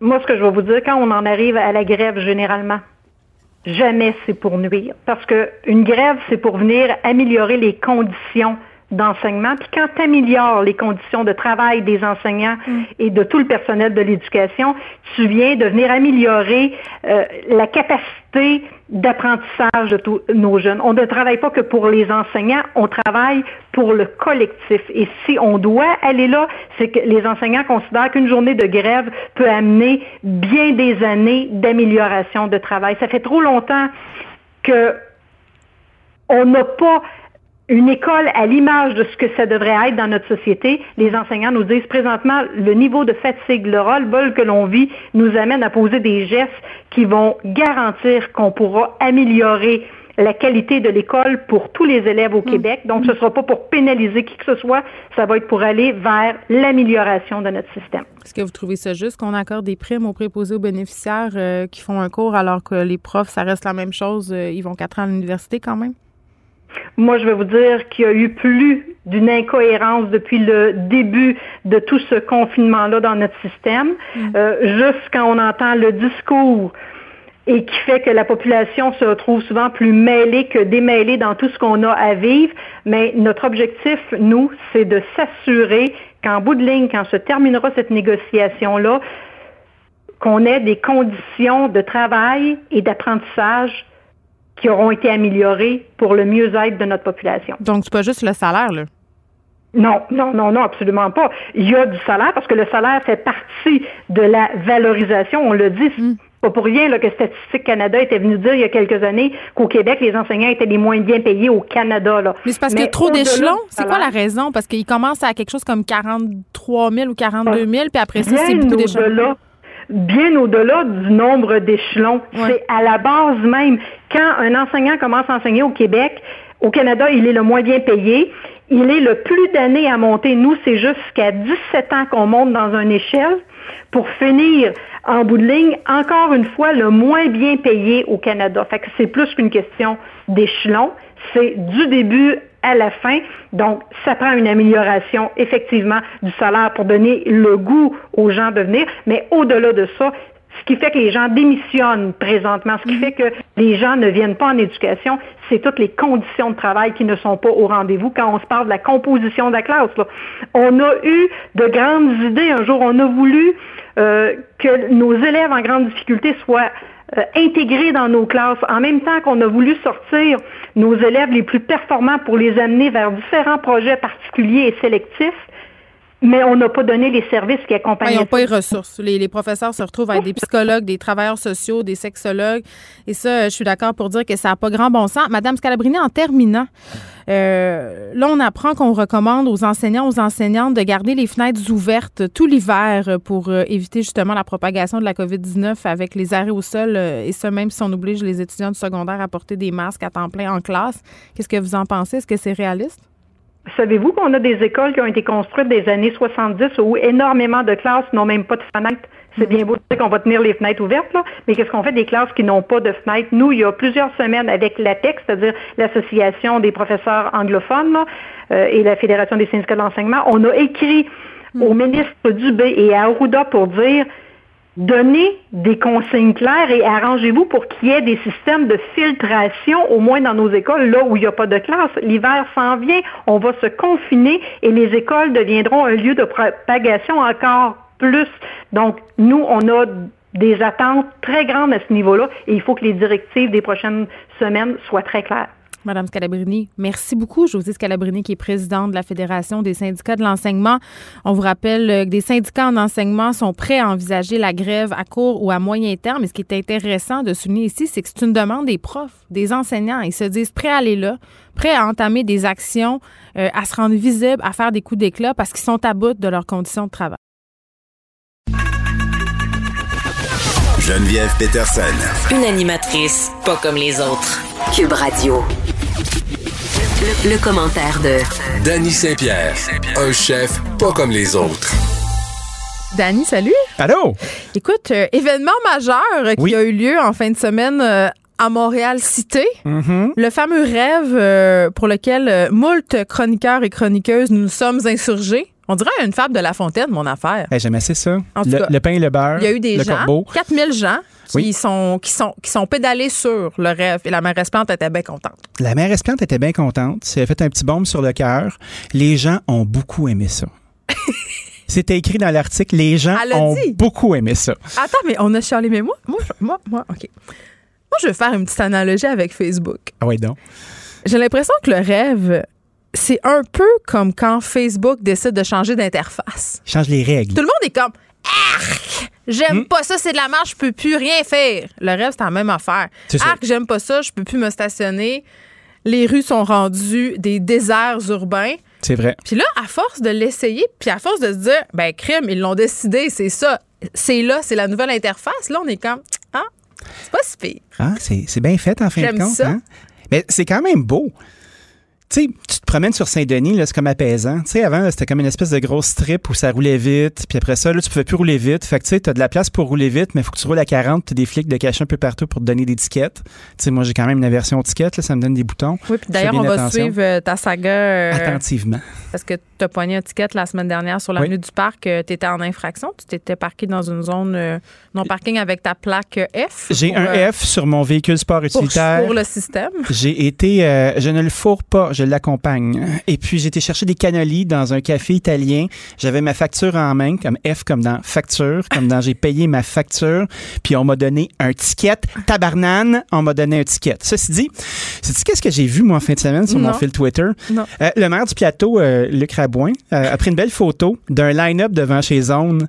Il y avait le rêve in full effect, comme on dit dans le rap. C'est sûr. Puis il y avait un line-up devant chez Zone. Zone qui était un commerce qui était pas très, très content du rêve. Fait que là, il y avait une dizaine de personnes, puis il a dit Regardez, il y a un line-up devant chez Zone. Mais est-ce que ça va fait. rameuter la rue Saint-Denis? Parce qu'on en a parlé ensemble euh, ici même euh, pendant quand même euh, quelques épisodes de cette saison. Moi, je veux qu'elle continue de mal aller, la rue Saint-Denis. Ça nous fait du stock à toutes les semaines. Non, c'est pas vrai. Mais non, dis pas ça. Ben non, c'est pas vrai. Les courriels sont en train de rentrer. les commerçants de la rue Saint-Denis te disent que si tu viens, ils te tirent à vue. Ah, OK. Ce serait une autre rue qu'on m'empêche d'aller. Non, mais je pense que la rue a besoin d'être un milieu de vie le fun. Puis elle ne l'était pas. Puis depuis plusieurs années, euh, la saga des commerces vides était en place. Tu sais, si ça peut lui donner une petite vibe, puis que ce soit agréable de se rendre là-bas, d'avoir envie de, de se déplacer, de s'arrêter, de s'asseoir, de parker son vélo, Mais il n'y a plus ou rien pas. Saint-Denis. Il n'y a plus rien. Mais c'est ça. Peut-être que c'est le temps de j'irais? C'est pourquoi il n'y a plus rien? Parce que les maudites taxes sont super chères, parce que les propriétaires sont attachés à une gloire du passé. C'est du vieil immobilier avec euh, des, des beaux commerciaux qui n'ont pas de bon sens. Puis le marché s'est pas encore assez écroulé pour que ça se rééquilibre. À l'époque, c'était praticable. Aujourd'hui, la game a changé. Ben, c'est ça. Venez sur la rue Masson, euh, louer des loyers aux Schiller euh, et leur taux euh, de loyer usuraire. Oui, mais les, les font des beaux projets quand même. Moi, ils je sont regarde. très sélectifs. C'est ça que j'aime, moi, d'eux. Ben oui. Ils, sont, ils pensent vraiment à l'ergonomie de la rue. Ils sont comme, bon, on, on fera pas huit café. Non, c'est ça. Ils ont une vision. Mais quand tu as un parc immobilier comme ça, là, ben, je pense que tu peux te permettre de justement curater des espaces Ça va de bien, vie. leurs affaires, les Schiller. Je dirais ça. Ben, on les salue. OK. Euh. Et puis attends, je moi ce que j'ai vu sur mes médias sociaux en fin de semaine, Dani, avant qu'on parle euh, de sans-abri et d'économie dans le village, Hmm. des citoyens d'Unsec qui sont écœurés qu'il y ait des kidams qui mettent des punaises, euh, tu sais, des punaises à tableau là, Oui. sur les pistes cyclables. Hein? Les gens sont à bout des vélos. J'ai vu trois, quatre publications, euh, puis c'est rien de scientifique évidemment, là, c'est sur mon fil Facebook. Ben, voyons donc. Mais puis c'est pas juste Unsec, ça aurait l'air parce que Oui. je suis allée voir les commentaires, tu comprends? Et euh, ben c'est ça, les gens haïssent les vélos parce qu'il y a eu beaucoup de mauvaise publicité justement euh, concernant le rêve, concernant la circulation à vélo, à vélo, puis il y a vraiment une secte de gens de chars qui haïssent les vélos, puis ils font du sabotage. Tu te rappelles, Fred me rappelait euh, qu'il y a quelques années, des gens étaient écœurés, des cyclistes sur le Mont-Royal mettaient des cordes pour qu'ils se plantent. Oui, un je, peu dans le même je esprit. me souviens de ça. Des grosses, grosses blessures, des fils de Ben, fer euh, invisibles. Tu roules à grande vitesse, puis pars, tu peux tuer quelqu'un. Exactement. Donc, arrêtez de mettre des punaises. euh, je pense qu'on peut régler nos conflits vélo-auto plus, euh, plus paisiblement. Ben, de façon un peu moins euh, passive-agressive. Allons prendre des cafés sur la rue Saint-Denis pour en jaser. OK. Euh, le village, quand même. l'épaule. Bon, Je pense qu'on fait notre part pour un Québec vraiment euh, harmonieux. Euh, oui, Juste te le dire, là. animons la pastorale tous ensemble. Prions en église, puis nous autres, même chose, même combat. Mhm. Village euh, et économie et sans-abri. Parce que là, euh, ici, à Cube Radio, on est situé coin Berry et Sainte-Catherine et c'est quand même l'épicentre des gens qui vivent dans la rue. Oui. Il y a des poquets de la vie sur un moyen temps. Là. C'est rough. Écoute, euh, quand je m'en viens le matin puis quand je repars le soir, je vois des choses que je pensais jamais voir de ma vie. Il y a beaucoup de gens qui font caca dans le stationnement où je mets ma voiture. Ça fait Des comme une grande litière. Des gens qui vomissent, des gens euh, qui reçoivent des services sexuels un peu partout dans des coins vraiment pas noirs puis vraiment pas secrets. Tout ça par des gens qui ont sûrement vomi ou fait caca un petit peu avant. Non, mais c'est fou. Puis des trucs aussi très tristes, mais tout ça est triste, mais il y a des images plus tristes que d'autres. là. Je voyais un père l'autre fois avec une poussette, son enfant était dans la poussette, il dormait puis il était en train de s'acheter une dose de crack sur le coin de la rue. Non, non, c'est terrible. Il y a toutes sortes d'affaires, puis on se parle souvent du phénomène du pas dans ma cour. Oui. C'est-à-dire, on veut euh, s'occuper de ces gens-là, on veut leur donner des services, on, on veut les aider, mais on veut pas qu'ils soient à côté de nous autres, puis on veut pas les voir. Et c'est un peu ce qui se passe euh, dans le village, parce que là, ils font, je crois, un hôtel de sans-abri à Place du Puy, Oui. et ça la- fait pas l'affaire des commerçants. Ben, ça fera jamais l'affaire de personne, effectivement. Pas dans ma cour. Mais, Mais en même euh, temps- le- oui. Ce que je trouve un peu ironique dans la situation du pas dans ma cour, c'est que si on les aide, si on met des ressources, on met euh, justement cet hôtel, et parce que ici aussi, c'est le plus haut taux de sans-abri, mais c'est là où la majorité des organismes communautaires qui leur viennent en aide sont situés aussi. Si tu rajoutes des services, ça veut dire qu'ils sont moins dans la rue à faire caca? Oui. J'essaie, j'essaie de voir le verre à moitié plein, là. Ben, moi, le caca, euh, j'aime pas ça plus qu'un autre, là, on se comprend. Euh, il faut regarder le problème en profondeur. Les gens sont dans la rue, ils, sont, ils peuvent rester dans la rue. Ils Mm. peuvent se déplacer. Pour certains, c'est un choix. Pour certains, c'est de la santé mentale. Euh, on crée des infrastructures Ils ont juste pour à travailler. aider. Non, ben non, ben je pense pas que ça se passe comme ça. Ben non, là. ça se passe pas comme C'est ça. assez terrible. Mais tu sais, j'ai l'impression qu'on se retrouve avec une population dérangeante, mais qui n'est pas homogène. Puis, je pense que c'est extrêmement difficile de filtrer les services. Moi, je pense que si on accompagne les gens à, à ce qu'ils puissent avoir un peu de décence humaine puis de rester à un endroit où il fait chaud, euh, est-ce que nous avons les ressources pour structurer les gens pendant qu'ils sont là? D'être capable d'essayer de rescaper une couple de personnes au travers de tout ça? C'est assez terrible. là. Qu'est-ce qu'on fait avec ce problème de société-là? On le regarde, il nous dérange, on n'aime pas ça que les gens fassent caca dans la rue. Qu'est-ce qu'on fait avec eux? Comment on peut les aider? Non, parce que là, on les a tassés. euh, tu sais, on- dès qu'ils s'installent quelque part, on les repousse vers un autre endroit. Là, à un moment donné, il n'y a plus d'endroit pour les Non, il n'y a plus d'endroit. Mais tu sais, il y a beaucoup de gens aussi qui se retrouvent à se dire, euh, ben tu sais, ils l'ont trop facile. Mais Ils voyons donc, tu me niaises, ils Ils dorment sont- dans la rue puis ils ont 3 piastres par mois. Tu serais surprise d'entendre le monde euh, à côté de la machine à café en train de dire, ben là, on les nourrit ce monde-là, là, ils ont encore de quoi à Ça, manger. c'est un mythe. Ça, c'est un mythe parce que je Ben, posais que- la question l'autre fois à une personne qui officie dans le communautaire depuis 30 ans, qui sert Mhm. des repas puis qui s'occupe des sans-abri. Euh, c'était un aumônier et il me disait ça là de penser qu'à Montréal il y a assez d'organismes pour que tout le monde dorme et mange trois repas par jour, c'est faux c'est un mythe que la coin dure, mais ce n'est pas vrai. Et c'est de moins en moins vrai parce que tu le dis, euh, c'est pas une population homogène, c'est hétérogène. Et la pub qui dit la pauvreté a changé de visage, là, ben c'est vrai. Tout à fait. Il, me disait que maintenant, il voit des gens qui ont des enfants, qui travaillent et qui ont quand même besoin de ressources alimentaires, qui ont quand même besoin euh, parfois de trouver un toit. Il y a des femmes en situation de violence conjugale. Et là, avec la COVID-19, ça arrange absolument rien, mais c'est tout le temps ça. Les commerçants disent on les veut pas, ça nos affaires par chez nous, même scénario. Shoppingus, on voulait construire un beau projet d'HLM. Je te dis que les propriétaires de condos, ils se sont téléphonés le soir pour aller au conseil de ville pour dire que ça n'aurait pas de bon sens. Ah. Voir que mon enfant, Océane Liberté, va jouer avec le fille à Jessica.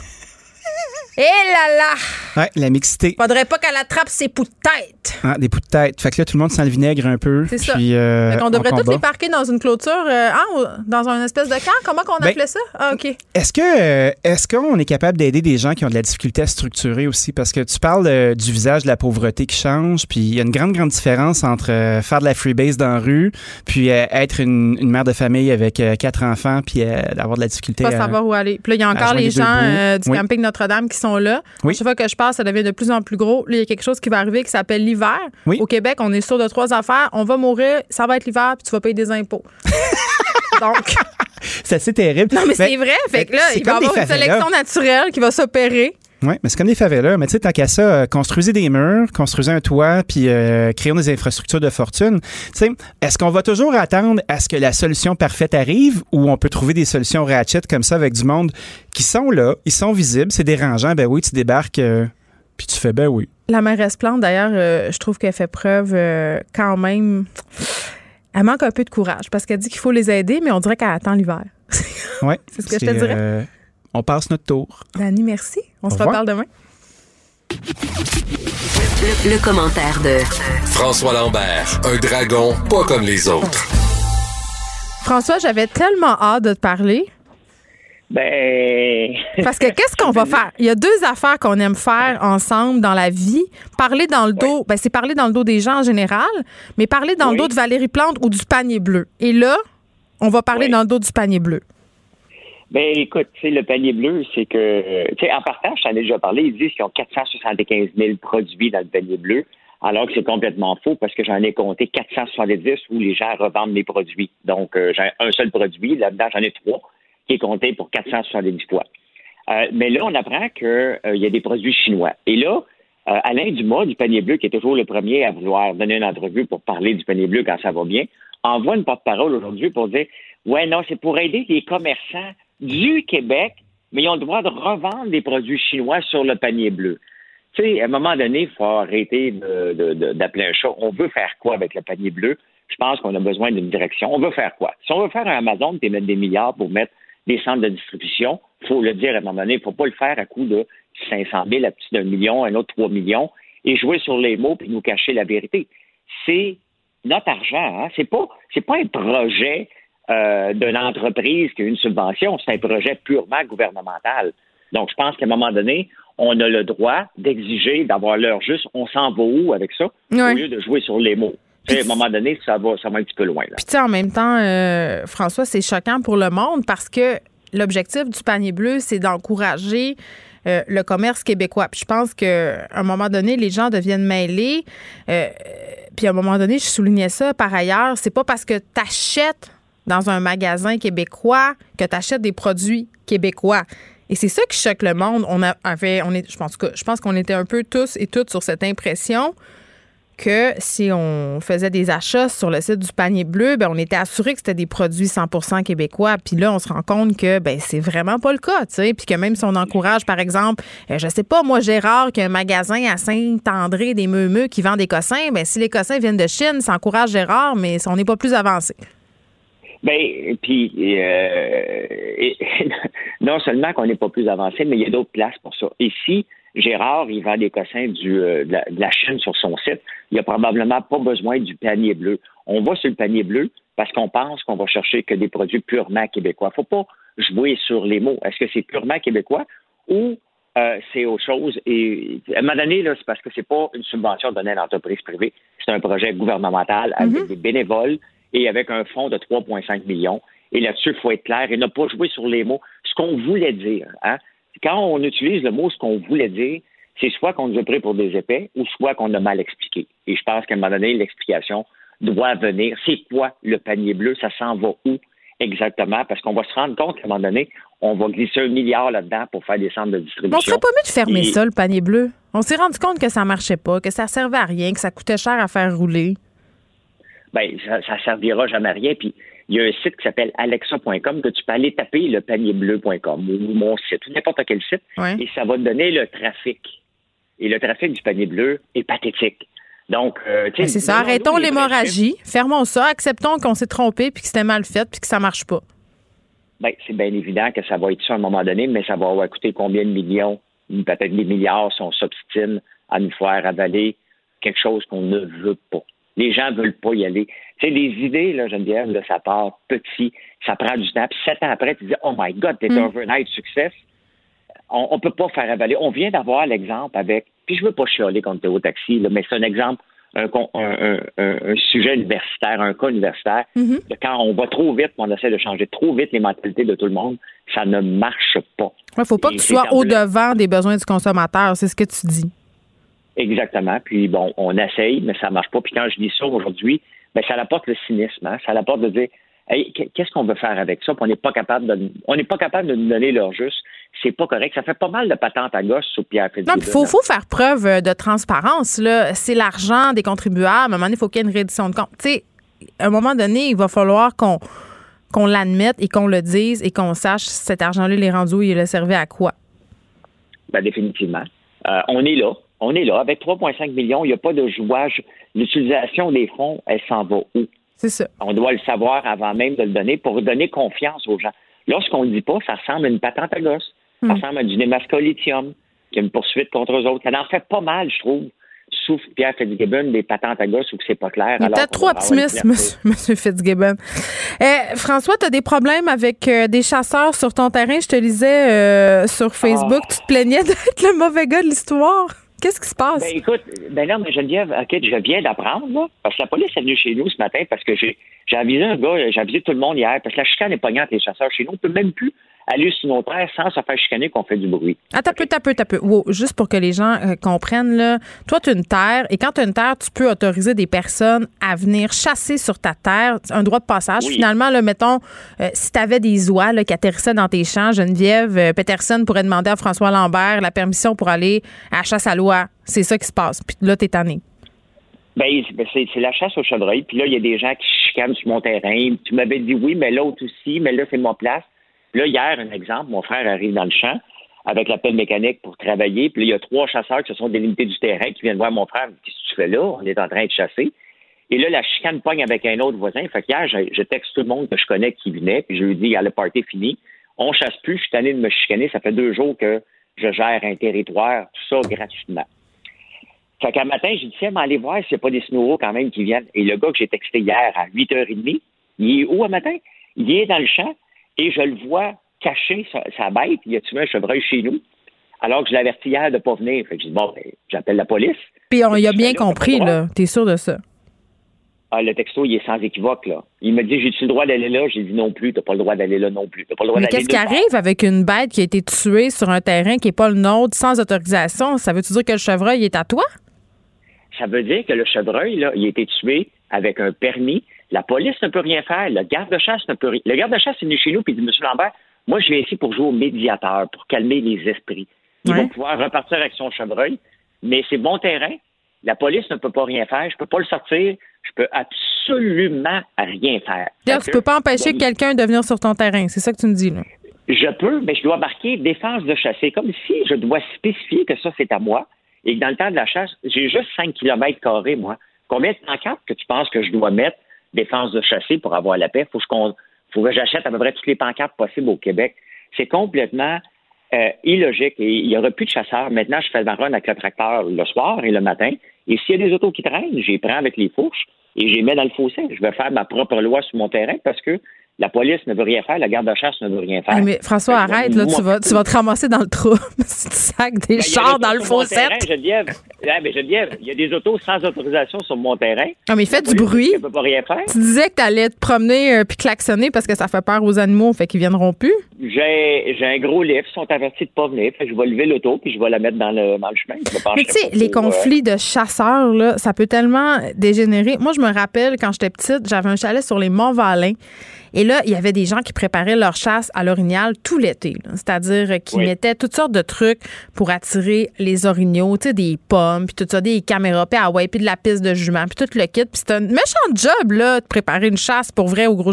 Là, ça se fait pas de même. Et là, tout le temps, à l'automne, même scénario qui se produisait, des gigants qui montaient de la ville avec leur gros pick-up, se promenaient dans les chemins en garnotte avec leurs carabines pour tuer les orignaux qui étaient là et qui avaient été appâtés par d'autres personnes, tu sais, évidemment. Mais tu peux rien faire. Les orignaux appartiennent à personne. Fait que même si tu fais tirer euh, le boc que ça fait deux mois que tu travailles par un gigon qui, lui, est venu la fin de semaine avec son beau-frère pour se ramener une bête, il n'y a rien à faire. Tu peux rien faire. Et c'est vraiment choquant. Et parfois, je me rappelle, il y avait des chicanes. Il y a des armes, là. Tu sais, il y a des chicanes qui dégénéraient, là. Ça dégénère. Et l'affaire, c'est qu'on est chez nous et les gens peuvent faire. le, gars me regardait, là. Puis ils disent que c'est des terres publiques, puis que le gibier appartient à tout le monde, puis tout ça, tu sais. Oui, mais le plus beau, c'est que je le texte hier soir. Son employé travaille pour moi, là. Elle vient ce matin. Elle le sait que l'autre clown est dans. Euh, pendant qu'elle travaille, elle, elle sait que son chum est dans le bois en train de tuer un chevreuil, puis il n'a pas le droit d'être là. OK? Ça la met dans une drôle de position. ben oui. Elle est partie à midi. Qu'est-ce que tu veux faire? Écoute, elle a ma face de bœuf, c'est bien évident. La police, elle vient, ben, elle dit, je peux pas rien faire. Puis le garde-chasse, il dit, ben, écoute, il a été tué maintenant, bon, on ne laissera pas la bête là, il va pouvoir partir avec. Fait que pourquoi tu penses que les chasseurs font ce qu'ils veulent sur les terrains, puis il y a des chicanes de chasseurs? Va lire mon statut sur Facebook, c'est des chicanes partout.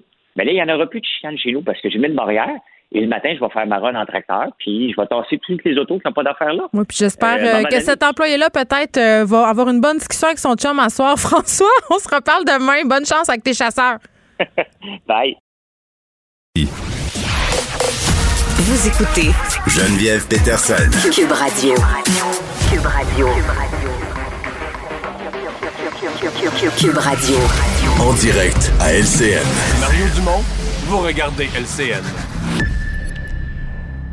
14h30, c'est le moment d'aller retrouver notre collègue dans nos studios de Cube Radio. Salut Geneviève. Salut, je ne suis pas Mario Dumont. non, je sais. Non, non, tu es la déesse de l'information. Exactement faisant référence à la déesse des mouches à feu, évidemment. Geneviève, grosse fin de semaine. Tu as suivi ça tout comme moi en direct à la télévision. Et parlons de la victoire, symbole de l'avenir, de la diversité. Kamala Harris, enfin une femme comme vice-présidente. Ben oui, euh, évidemment, on était tous et toutes dehors en train de profiter euh, du beau temps. Mais moi, je surveillais quand même euh, d'un œil assez attentif mon cellulaire parce que je voulais savoir qu'est-ce qui allait se passer avec l'élection américaine.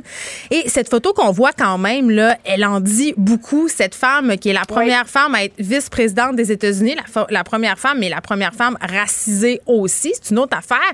Et tu vois ce tailleur blanc qu'elle porte, c'est pas anodin, c'est pour souligner. Elle n'a pas choisi ça au hasard. Non, non, c'était euh, l'uniforme entre guillemets euh, des suffragettes, donc ces femmes qui menaient un combat pour l'égalité.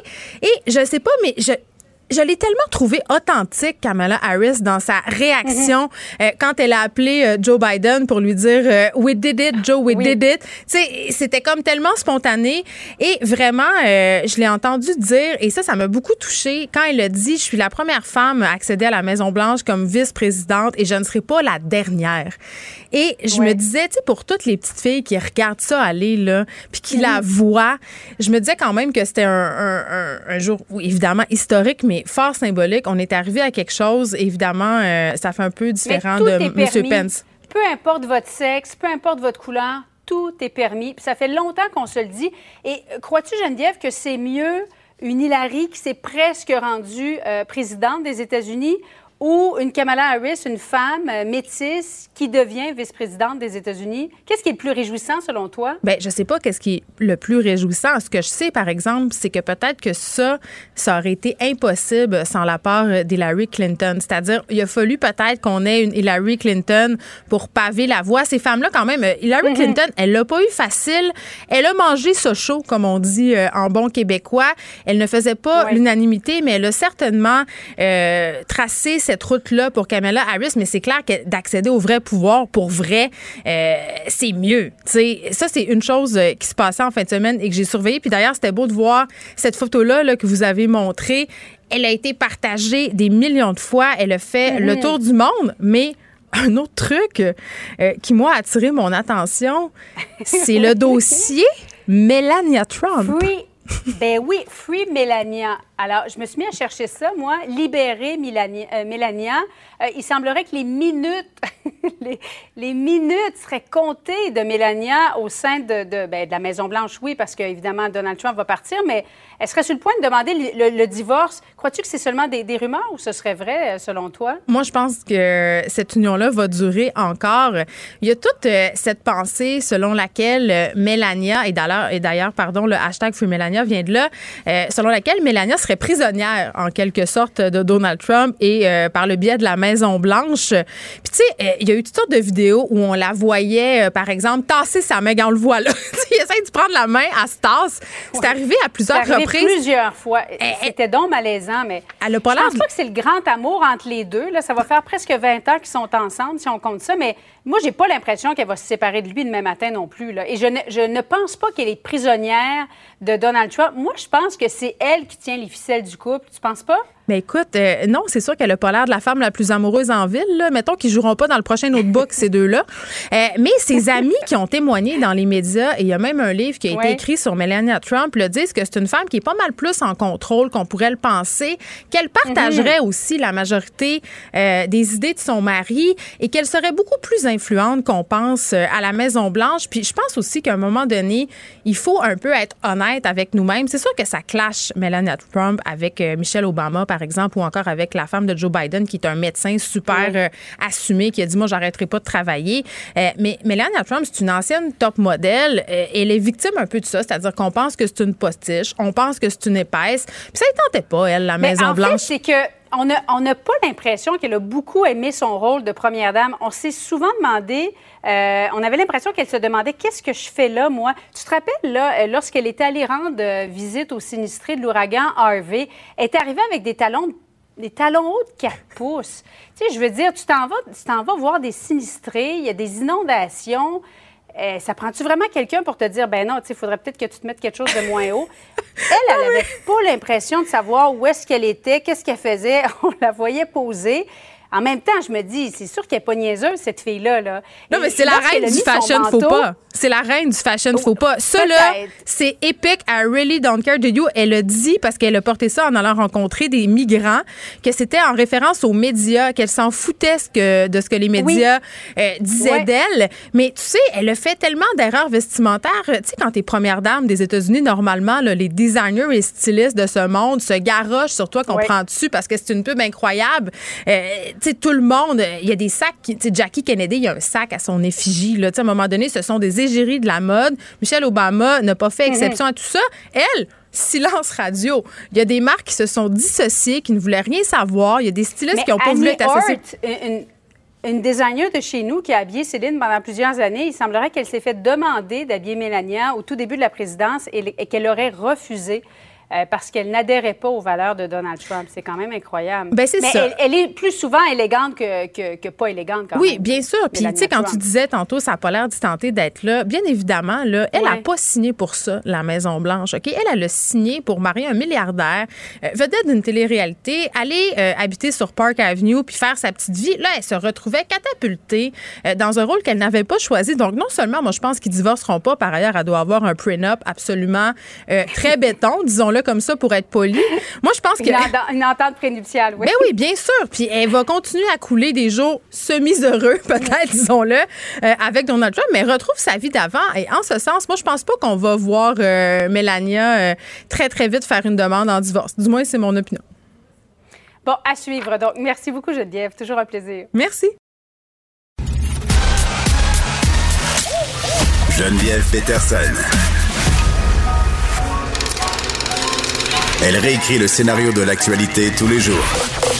Vous écoutez Geneviève Peterson. Cube Radio. Normalement, il est avec nous le jeudi, mais puisque élection américaine, il y avait, on accueille André Noël, qui est collaborateur à l'émission. Salut André. Bonjour. Écoute, j'avais envie euh, qu'on discute euh, des résultats qui sont quand même euh, assez troublants et du fait aussi que la majorité des électeurs blancs a opté pour Donald Trump. Bon, évidemment, ça, c'est pas ça qui nous surprend, mais peut-être un peu qu'est-ce que ça signifie pour les États-Unis? Ben, moi, je trouve que c'est l'information la plus percutante parce que ouais. Je suis étonné que les analystes euh, ne parlent pas de ça, parlent de toutes sortes de sujets. À mon avis, euh, s'intéressent aux arbres plutôt qu'à la forêt. Oui, mais on s'est, attends, euh, André, on s'est beaucoup attardé quand même au niveau de l'électorat des communautés noires et latinos parce qu'ils sont quand même nombreux à avoir voté pour les républicains. Ça, je pense que ça a un peu détourné l'attention, mais c'est vrai qu'alors qu'on a un président américain inapte, majoritairement, les Blancs ont voté pour lui quand même. Mais c'est ça, c'est-à-dire que je ne dis pas que c'est inintéressant de se questionner sur euh, le vote d'une petite partie, d'une toute petite partie des Noirs pour euh, Trump, parce que c'est quand même effectivement curieux. Et puis une, euh, minorité, qui n'est pas toute petite, mais quand même une minorité des Latinos qui ont également voté pour Trump. Mais le phénomène de fond, à mon avis, ce qui est la tendance lourde, c'est le vote majoritaire des Blancs pour euh, Trump. Mm-hmm. c'est vrai que depuis les, la lutte pour les droits civiques dans les années 60, il y a une proportion notable de Blancs qui votent républicains. Mais ici, on apprend que selon les sondages, qui ne sont pas parfaits, 57% des Blancs ont voté Trump, puis 42% Biden. La question que je me demande, c'est comment ça se fait que la majorité des Blancs ont soutenu un président qui, de toute évidence, est totalement inapte? Je veux dire, la, majorité des Blancs ne sont pas des imbéciles. Je veux dire, c'est quand même du monde intelligent. Mm-hmm. Ils ont quand même soutenu un gars.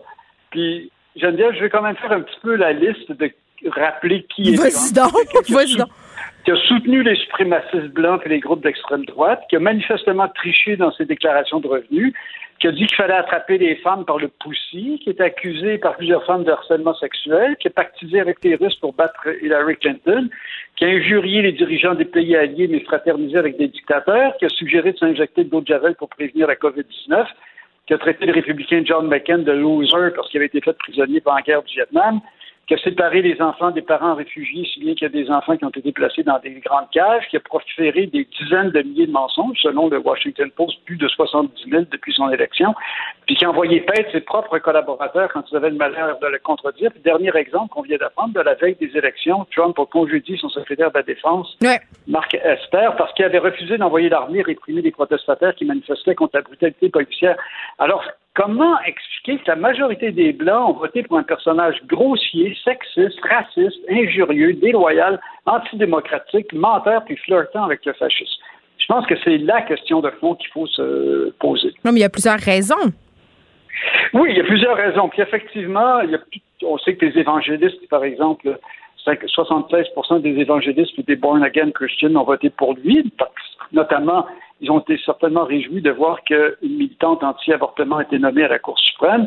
Euh, il a baissé les impôts des plus riches, si bien que 54% des Américains gagnant plus de 100 000 par année ont voté majoritairement pour lui. Et, aussi, il y a une partie des Américains, 40% qui ont vu leur situation financière s'améliorer sous sa présidence, si bien qu'eux autres aussi ont voté pour lui. Mais selon moi, la raison principale, c'est le racisme. Et là, là, OK. C'est le racisme parce que, premièrement, il faut jamais oublier le portrait d'ensemble. Les États-Unis, c'est un pays qui est fondé sur le racisme. Bon, d'abord, le, racisme contre les peuples autochtones qui ont été victimes d'un réel euh, génocide, euh, notamment les Indiens des plaines, mais surtout le racisme anti-noir. Il euh, ne faut pas oublier ce qu'ils ont vécu, ces, ces millions d'esclaves. il y a encore une proportion disproportionnée d'Afro-Américains qui vivent dans la pauvreté sont victimes de violences. Bon, à ça s'ajoute le racisme anti-musulman, anti-latino, la peur de voir des réfugiés arriver massivement euh, euh, traverser la frontière euh, américaine.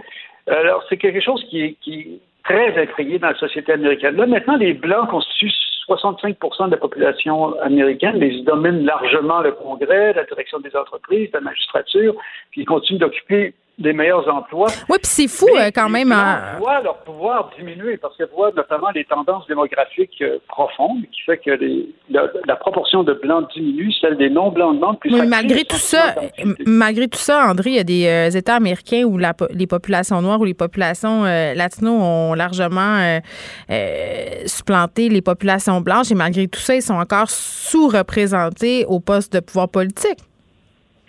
Tout à fait. Euh, bon, maintenant, je ne connais pas, à moins que vous me corrigiez, euh, d'États où les Noirs euh, sont majoritaires. Je ne pense pas qu'il y en ait. ils sont minoritaires partout.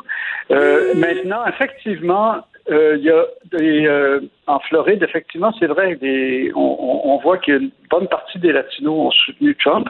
On sait qu'en Floride, il y a énormément de familles d'exilés cubains et qu'ils ont vu probablement euh, avec plaisir, euh, enfin, avec déplaisir voir Obama quand il avait tenté un rapprochement avec le régime euh, en poste à Cuba et qu'ils ont vu certainement avec plaisir Trump défaire ce, ce rapprochement-là. Alors effectivement, ça peut expliquer, mais ce n'est pas le phénomène de fond. Le phénomène de fond, c'est le fait que la majorité des, des Blancs ont voté pour, pour Trump.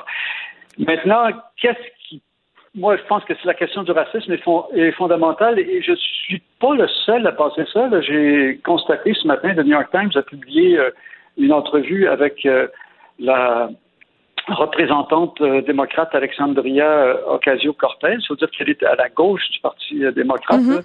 Et puis, justement, le journaliste lui demande qu'est-ce qui avait le plus marqué, qu'est-ce qu'il avait le plus marqué dans les dernières élections. sa réponse est le fait que les Blancs aient majoritairement appuyé Trump. Puis selon elle, les démocrates ont tout un travail d'éducation antiraciste à faire auprès de la majorité blanche, sinon ils, vont perdre l'appui des Blancs parce que ce mouvement euh, raciste se développe beaucoup euh, dans les réseaux sociaux. Euh, ils peuvent se radicaliser de plus en plus. Moi, je, constate que les Blancs se sont radicalisés, une partie des Blancs s'est radicalisée depuis euh, l'élection de, Trump. Ben en fait, je pense que certains Blancs se sentaient légitimés, si on veut, dans leur racisme, parce que le président américain il était ouvertement raciste. Maintenant, comment on explique que 12 euh, des, comme des personnes noires et 32% des Latinos aient voté pour Trump? Pour, premièrement, les groupes sociaux sont jamais homogènes. Il y a jamais tous les blancs qui votent d'une certaine façon, puis tous les noirs. Bon, c'est quand même grosso modo 90% des noirs, notamment les femmes noires. Plus de 90% des femmes noires ont, voté pour euh, pour euh, Biden.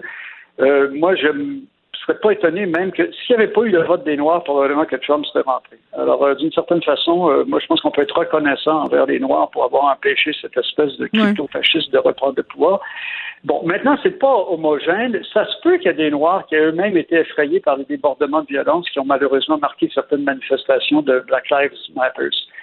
Pour ce qui est des Latinos, euh, bon, on l'a vu par rapport aux familles, aux des exilés cubains qui sont euh, en, Floride et qui sont euh, vraiment très, très, tellement anticommunistes qu'ils deviennent anti-gauche, et ça va mhm. jusqu'à devenir anti-démocrate. Euh, maintenant, il y a aussi des familles d'origine vénézuélienne qui ont probablement approuvé la ligne dure de Trump envers Nicolas Maduro, qui son appui à l'opposant Juan Guaido. Puis finalement, il faut voir que la fraction privilégiée des latino-américains, tant aux États-Unis qu'en Amérique latine, est souvent aussi blanche que Trump lui-même. On n'a qu'à penser à Bolsonaro au Brésil. il est aussi blanche que vous et moi, blanc que vous et moi.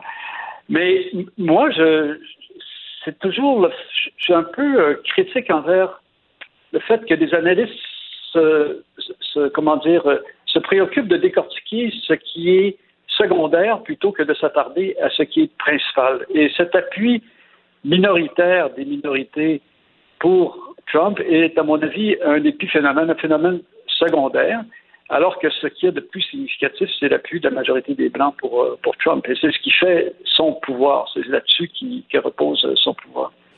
Et qu'est-ce qui euh, ressort également du portrait des électeurs? Bien, ça, j'ai trouvé ça très intéressant. C'est euh, donc, quand au sortir des, bureaux de vote, il y a eu des, centaines de sondeurs qui ont posé toutes sortes de questions aux gens qui sortaient des, bureaux de vote. Et puis là, bon, c'est imparfait, c'est pas totalement scientifique, mais c'est quand même un sondage intéressant. Alors, on voit que seulement 43% des femmes ont voté Trump, puis 56 pour euh, Biden. 62% des jeunes de 30 ans et moins ont voté pour Biden. 55% des diplômés ont voté Biden. 57 des Américains qui comptent un syndicat dans leur famille ont, voté Biden. Euh, c'est assez, autrement dit, euh, certaine façon, les gens aussi moins riches ont voté pour, euh, pour Biden. Alors, c'est pas le peuple Il y a eu euh, Christian Rioux, à mon avis, qui a pondu une espèce d'analyse complètement tordue dans le devoir vendredi dernier. Ça serait pas sa première. Effectivement, qui disait que c'était le, peuple avait soutenu euh, Trump et l'élite avait soutenu Biden. Les chiffres lui donnent montrent exactement le contraire. Aussi, la division entre les campagnes et les villes. 60% des Américains habitant des villes de 50 000 habitants et plus ont voté Biden, puis 54% des habitants, des Américains habitant la campagne ou les petites villes ont voté Trump. Puis finalement, concernant l'épidémie, c'est quand même intéressant de voir que 91% des électeurs démocrates ont dit que la principale raison pour laquelle ils avaient voté Biden, c'était leur volonté de mettre fin aux inégalités raciales. Excusez-moi, euh, je reviendrai sur l'épidémie ensuite. 80% des électeurs démocrates ont dit qu'il était plus important d'enrayer l'épidémie de coronavirus, même si les mesures sanitaires nuisent à l'économie. À l'inverse, 76 des électeurs républicains ont dit qu'il était plus important de rebâtir l'économie, même si cela nuit au contrôle de l'épidémie. On a un peu le même genre de débat euh, au, Canada, mais beaucoup, beaucoup, beaucoup moins fort, parce qu'il n'y a pas euh, vraiment d'équivalent d'un politicien, d'un mouvement politique euh, massif pro-Trump au Canada, fort heureusement. Bon, merci beaucoup, André. C'était fort intéressant. Comme d'habitude, on se retrouve jeudi? Oui, merci. À jeudi, donc. Au revoir. Le, commentaire de Varda Etienne, une vision pas comme les autres. Salut Varda. Bon lundi Geneviève. Écoute, tu as suivi tout ça en fin de semaine, même s'il faisait 38. Et là, on a Kamala Harris quand même comme première vice-présidente américaine, une femme et une femme racisée en plus. Écoute, je t'en parle, Geneviève. Écoute, j'ai un sourire fendu jusqu'aux oreilles depuis justement depuis samedi. Et je te cacherai pas que j'ai quand même versé quelques larmes, peut-être pas autant que Van Jones, le, le, journaliste de CNN, mais ça m'a rappelé un moment extrêmement important pour moi puis pour bien des, des Afro-Américains, mm. c'est lorsque euh, Obama a accédé au pouvoir aussi parce et, et les gens qui parce que j'ai vu des commentaires, j'en ai vu passer sur mon fil Facebook puis les différentes plateformes en me disant ben voyons, revenez-en, en s'adressant au peuple noir en disant revenez-en, puis non, il, faut comprendre l'importance que ça représente pour nous justement les blacks. Premièrement, Kamala Harris non seulement, je veux dire, c'est une femme black, mais elle est, métissée, c'est-à-dire qu'elle est afro-américaine de son père et indo-américaine de sa mère. C'est une femme, bon, elle a 56 ans, elle est mariée avec euh, l'avocat Douglas M. Hoff, qui lui est de religion juive. Mais pour revenir à sa carrière, c'est qu'elle a un parcours quasi parfait. Pour ceux qui ne le savent pas, Kamala Harris a obtenu son diplôme d'études secondaires ici à Montréal, à l'école Westmount. Elle est devenue ensuite avocate, donc comme je viens de le dire, c'est une femme brillante, éloquente, extrêmement ambitieuse. Elle n'a pas froid aux yeux. C'est une femme qui a le verbe facile. Et en plus de tout ça, c'est qu'elle est cool, Kamala Harris, parce que quand tu la regardes avec ses Converse dans les pieds, t'as l'impression qu'elle rit tout le temps et danse tout le temps. Mais oui, c'est vrai. Puis ils sont euh, là, puis je veux pas. C'est super cliché de parler de ça quand on parle d'une femme, mais pour vrai, quand je la voyais sourire, je me disais, ça fait du bien. ça fait du bien. Bien sûr, mais écoute, tu parlais de, de Melania Trump tantôt avec euh, Julie Marcoux, puis je me disais, et là, euh, c'est sûr qu'il n'y a pas de comparaison à faire, mais c'est parce que moi, un, des trucs qui me dérangeait chez Melania, je me dis, Caroline, elle a donc bien l'air bête. Tu sais, elle a l'air bête. Je te dis pas que Hillary Clinton avait l'air plus souriante, mais si tu prends quelqu'un comme Michelle Obama ou justement Kamala Harris, tu dis, c'est des femmes qui ont de l'air heureuses, qui ont de l'air bien dans leur peau. Qui ont l'air plus à l'aise dans, dans leur rôle. C'est peut-être plus ça.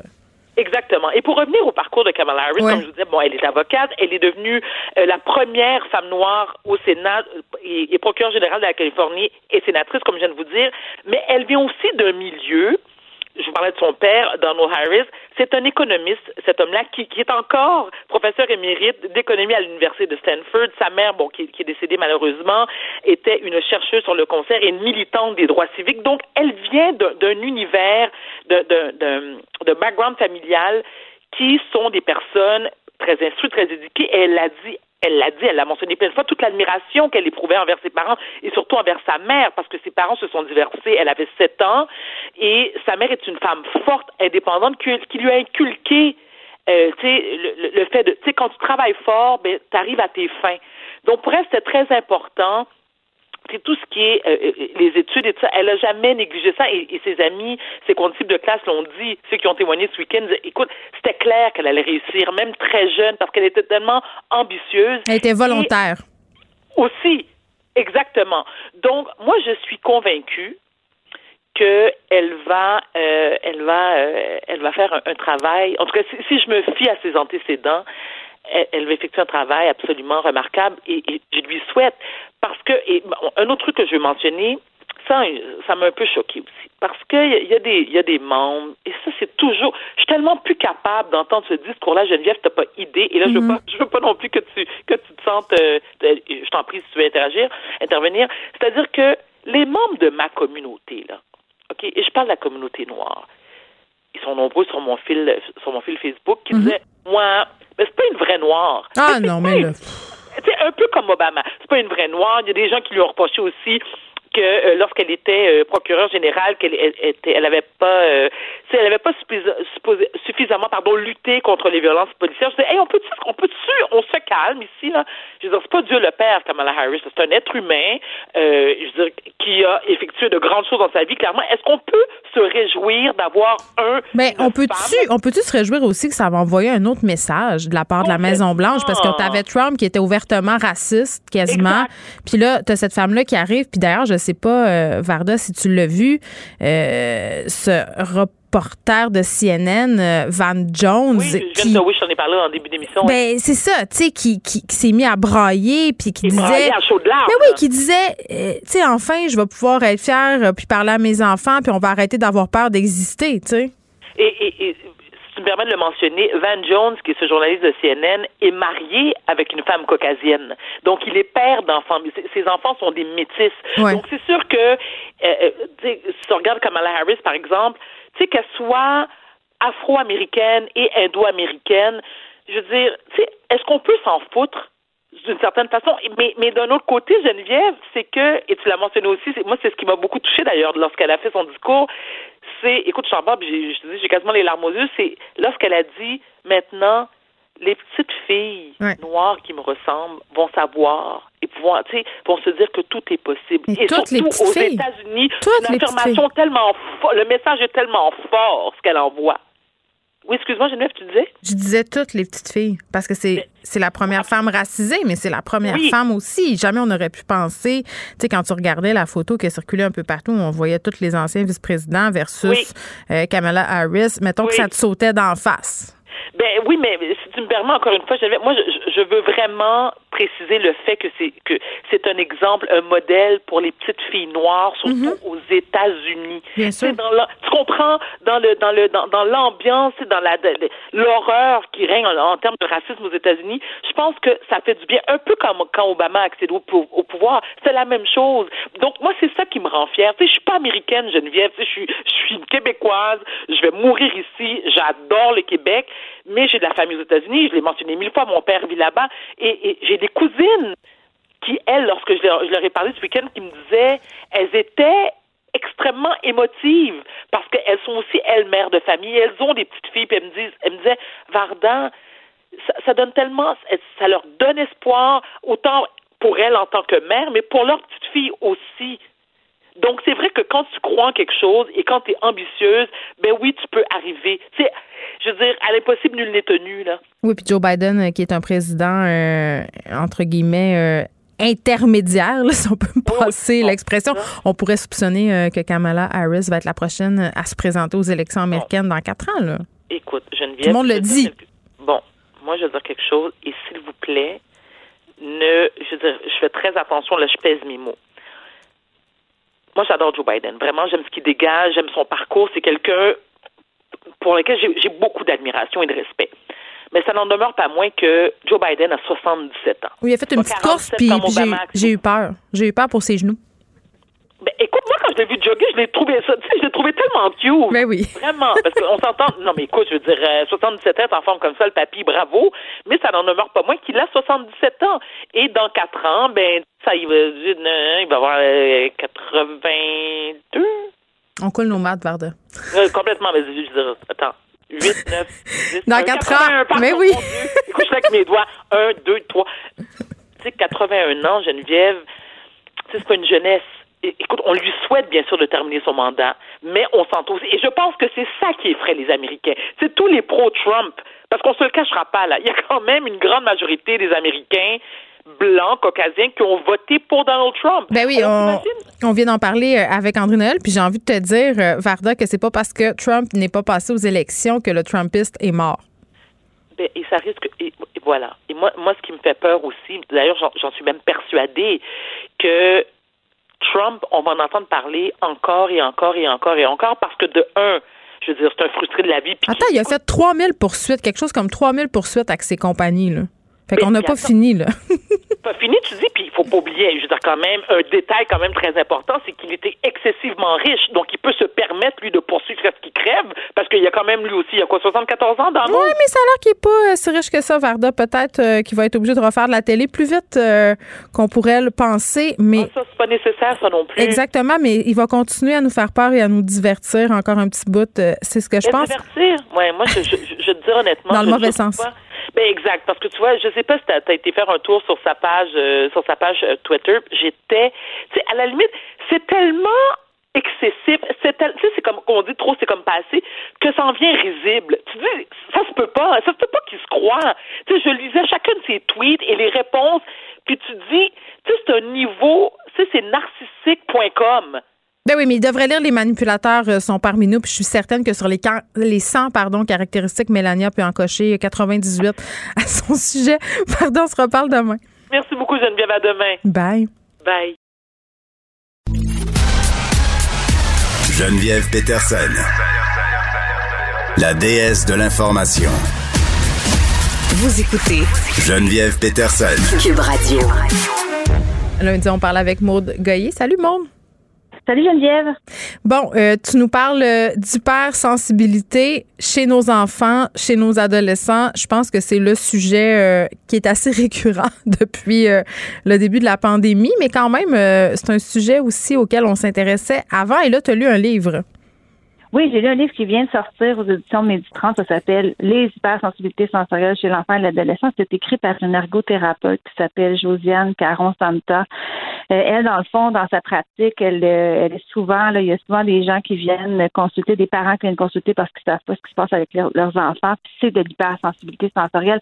Et il faut distinguer là, hypersensibilité de quelqu'un d'hypersensible, comme quelqu'un qui dirait, euh, moi, j'ai une aversion pour les champignons quand j'en mange, j'ai mal au cœur. C'est pas de ça qu'on parle. On parle de quelque chose de beaucoup plus euh, difficile à vivre pour les enfants, les parents. Et souvent, les parents consultent, c'est ce qu'elle me racontait, les parents consultent pour leurs enfants et se rendent compte qu'eux aussi ont ce profil-là, parce que ce n'est pas une maladie ou un trouble, on parle d'un profil où la personne euh, est, une hypersensible ou une hyper réactive. Mm-hmm.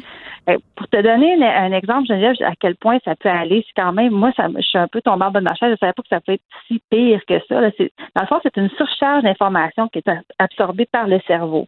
Donc, c'est comme si le cerveau filtrait pas bien les informations, c'est comme s'il envoyait comme si tout était important et tout peut être dangereux. Donc, tu es en train de lire un livre, tranquille, on entend, ton cerveau va dire, ah, on entend un chien qui aboie au loin, on entend l'horloge qui fait tic-tac, mais toi, ton cerveau inconsciemment va te dire, ben, c'est pas grave, on continue à lire, c'est pas grave, ça dérange pas ma concentration, mais tu l'as entendu, puis ton cerveau dit, t'as pas besoin de te mettre en réaction de peur et de stress parce que ça veut rien dire. Tu sais, ça fait partie de l'environnement sonore. Un enfant qui est hyper réactif ou un adulte va se placer automatiquement en, position comme de protection, de survie. Donc, son cerveau va devenir surchargé et il va penser, donc, il va réagir trop à trop d'affaires et trop longtemps. Mais attends, ce que tu me dis, là, c'est comme si ça me fait penser à quelqu'un, par exemple, qui aurait un trouble d'anxiété généralisée, c'est-à-dire de tout surinterpréter, de se sentir en continuellement en danger, de se faire des scénarios catastrophes.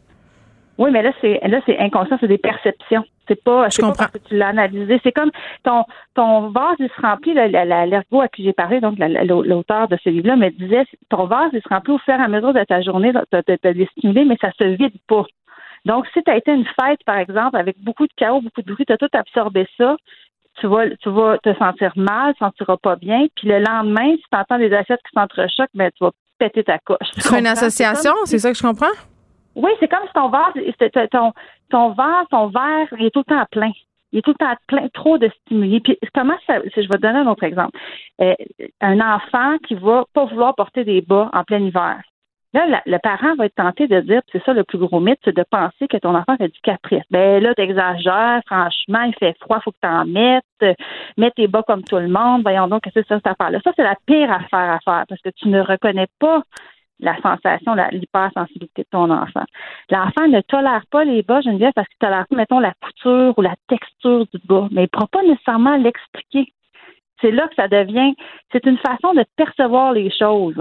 Et ça, on peut pas vraiment comparer. Tu on a juste nous hein, pour comparer comment ça, comment on goûte ou ce qu'on entend. Ouais. Donc, euh, un enfant va entendre un bruit de tonnerre, il va partir à quoi avec les deux mains ses oreilles. Tu sais, vraiment comme exagéré. Tu vas faire comme, ben voyons, c'est vraiment intense. Mais lui, c'est comme ça qu'il l'entend.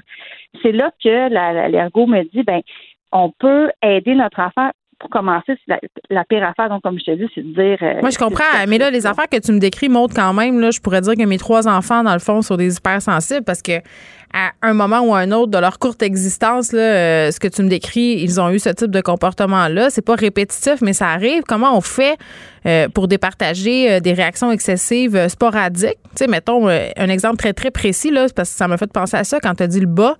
des enfants qui veulent pas porter leur tuc, des enfants, tu sais, parce que ça pique, là. Tu sais, les chandails. Moi, j'ai une fille qui est très, très sensible à ça. Là, elle veut rien porter à part du coton ouaté. Tu comprends-tu? Mais c'est pas une hypersensible du tout. Mais comment on fait pour départager ce ben type de comportement-là qui pourrait faire penser à versus une vraie hypersensibilité? C'est une super bonne question. Et c'est une question que j'ai posée à, euh, à Josiane caron Puis en fait, c'est que c'est quand ça devient un problème de, pour le fonctionnement de l'enfant. Tu sais, quand l'enfant, là, il est en crise de comportement, c'est difficile euh, pour la, avoir un impact sur la famille. Tu sais, j'ai une, une, lectrice qui me, une lectrice de maman 24 qui me disait quand son enfant mastique, il entend les bruits de mastication des autres membres de la famille, il peut pas manger avec sa famille. Il doit quitter la table c'est pas rien. Là. donc, mais ça, il y a un nom pour ça, euh, les, gens qui sont écœurés par les bruits de bouche puis les bruits de mastication. Là. Misophone. Euh, oui. Miso. Oui, c'est ça. Frédéric, le recherchiste de l'émission, il fait signe que lui est misophone. Quand la fois que je mange, il m'intimide. oui, mais, mais, donc, c'est quand vraiment, là, c'est, c'est pas juste euh, passager au Terrible 2 ou quoi que ce soit, c'est vraiment au niveau où ça vient, ça vient changer le fonctionnement, hmm. déranger le fonctionnement de l'enfant au quotidien. Puis là, ben, là, Puis à l'école aussi, j'imagine. Ah, à l'école aussi, on me disait, par exemple, quelqu'un qui est très, très euh, sensible au toucher des autres, ben, l'enfant approche de sa bulle, trop proche, l'autre enfant va se mettre à, le pousser, à crier après, à le frapper, à lui lancer des affaires. Donc là, il est perçu comme un enfant comportement difficile.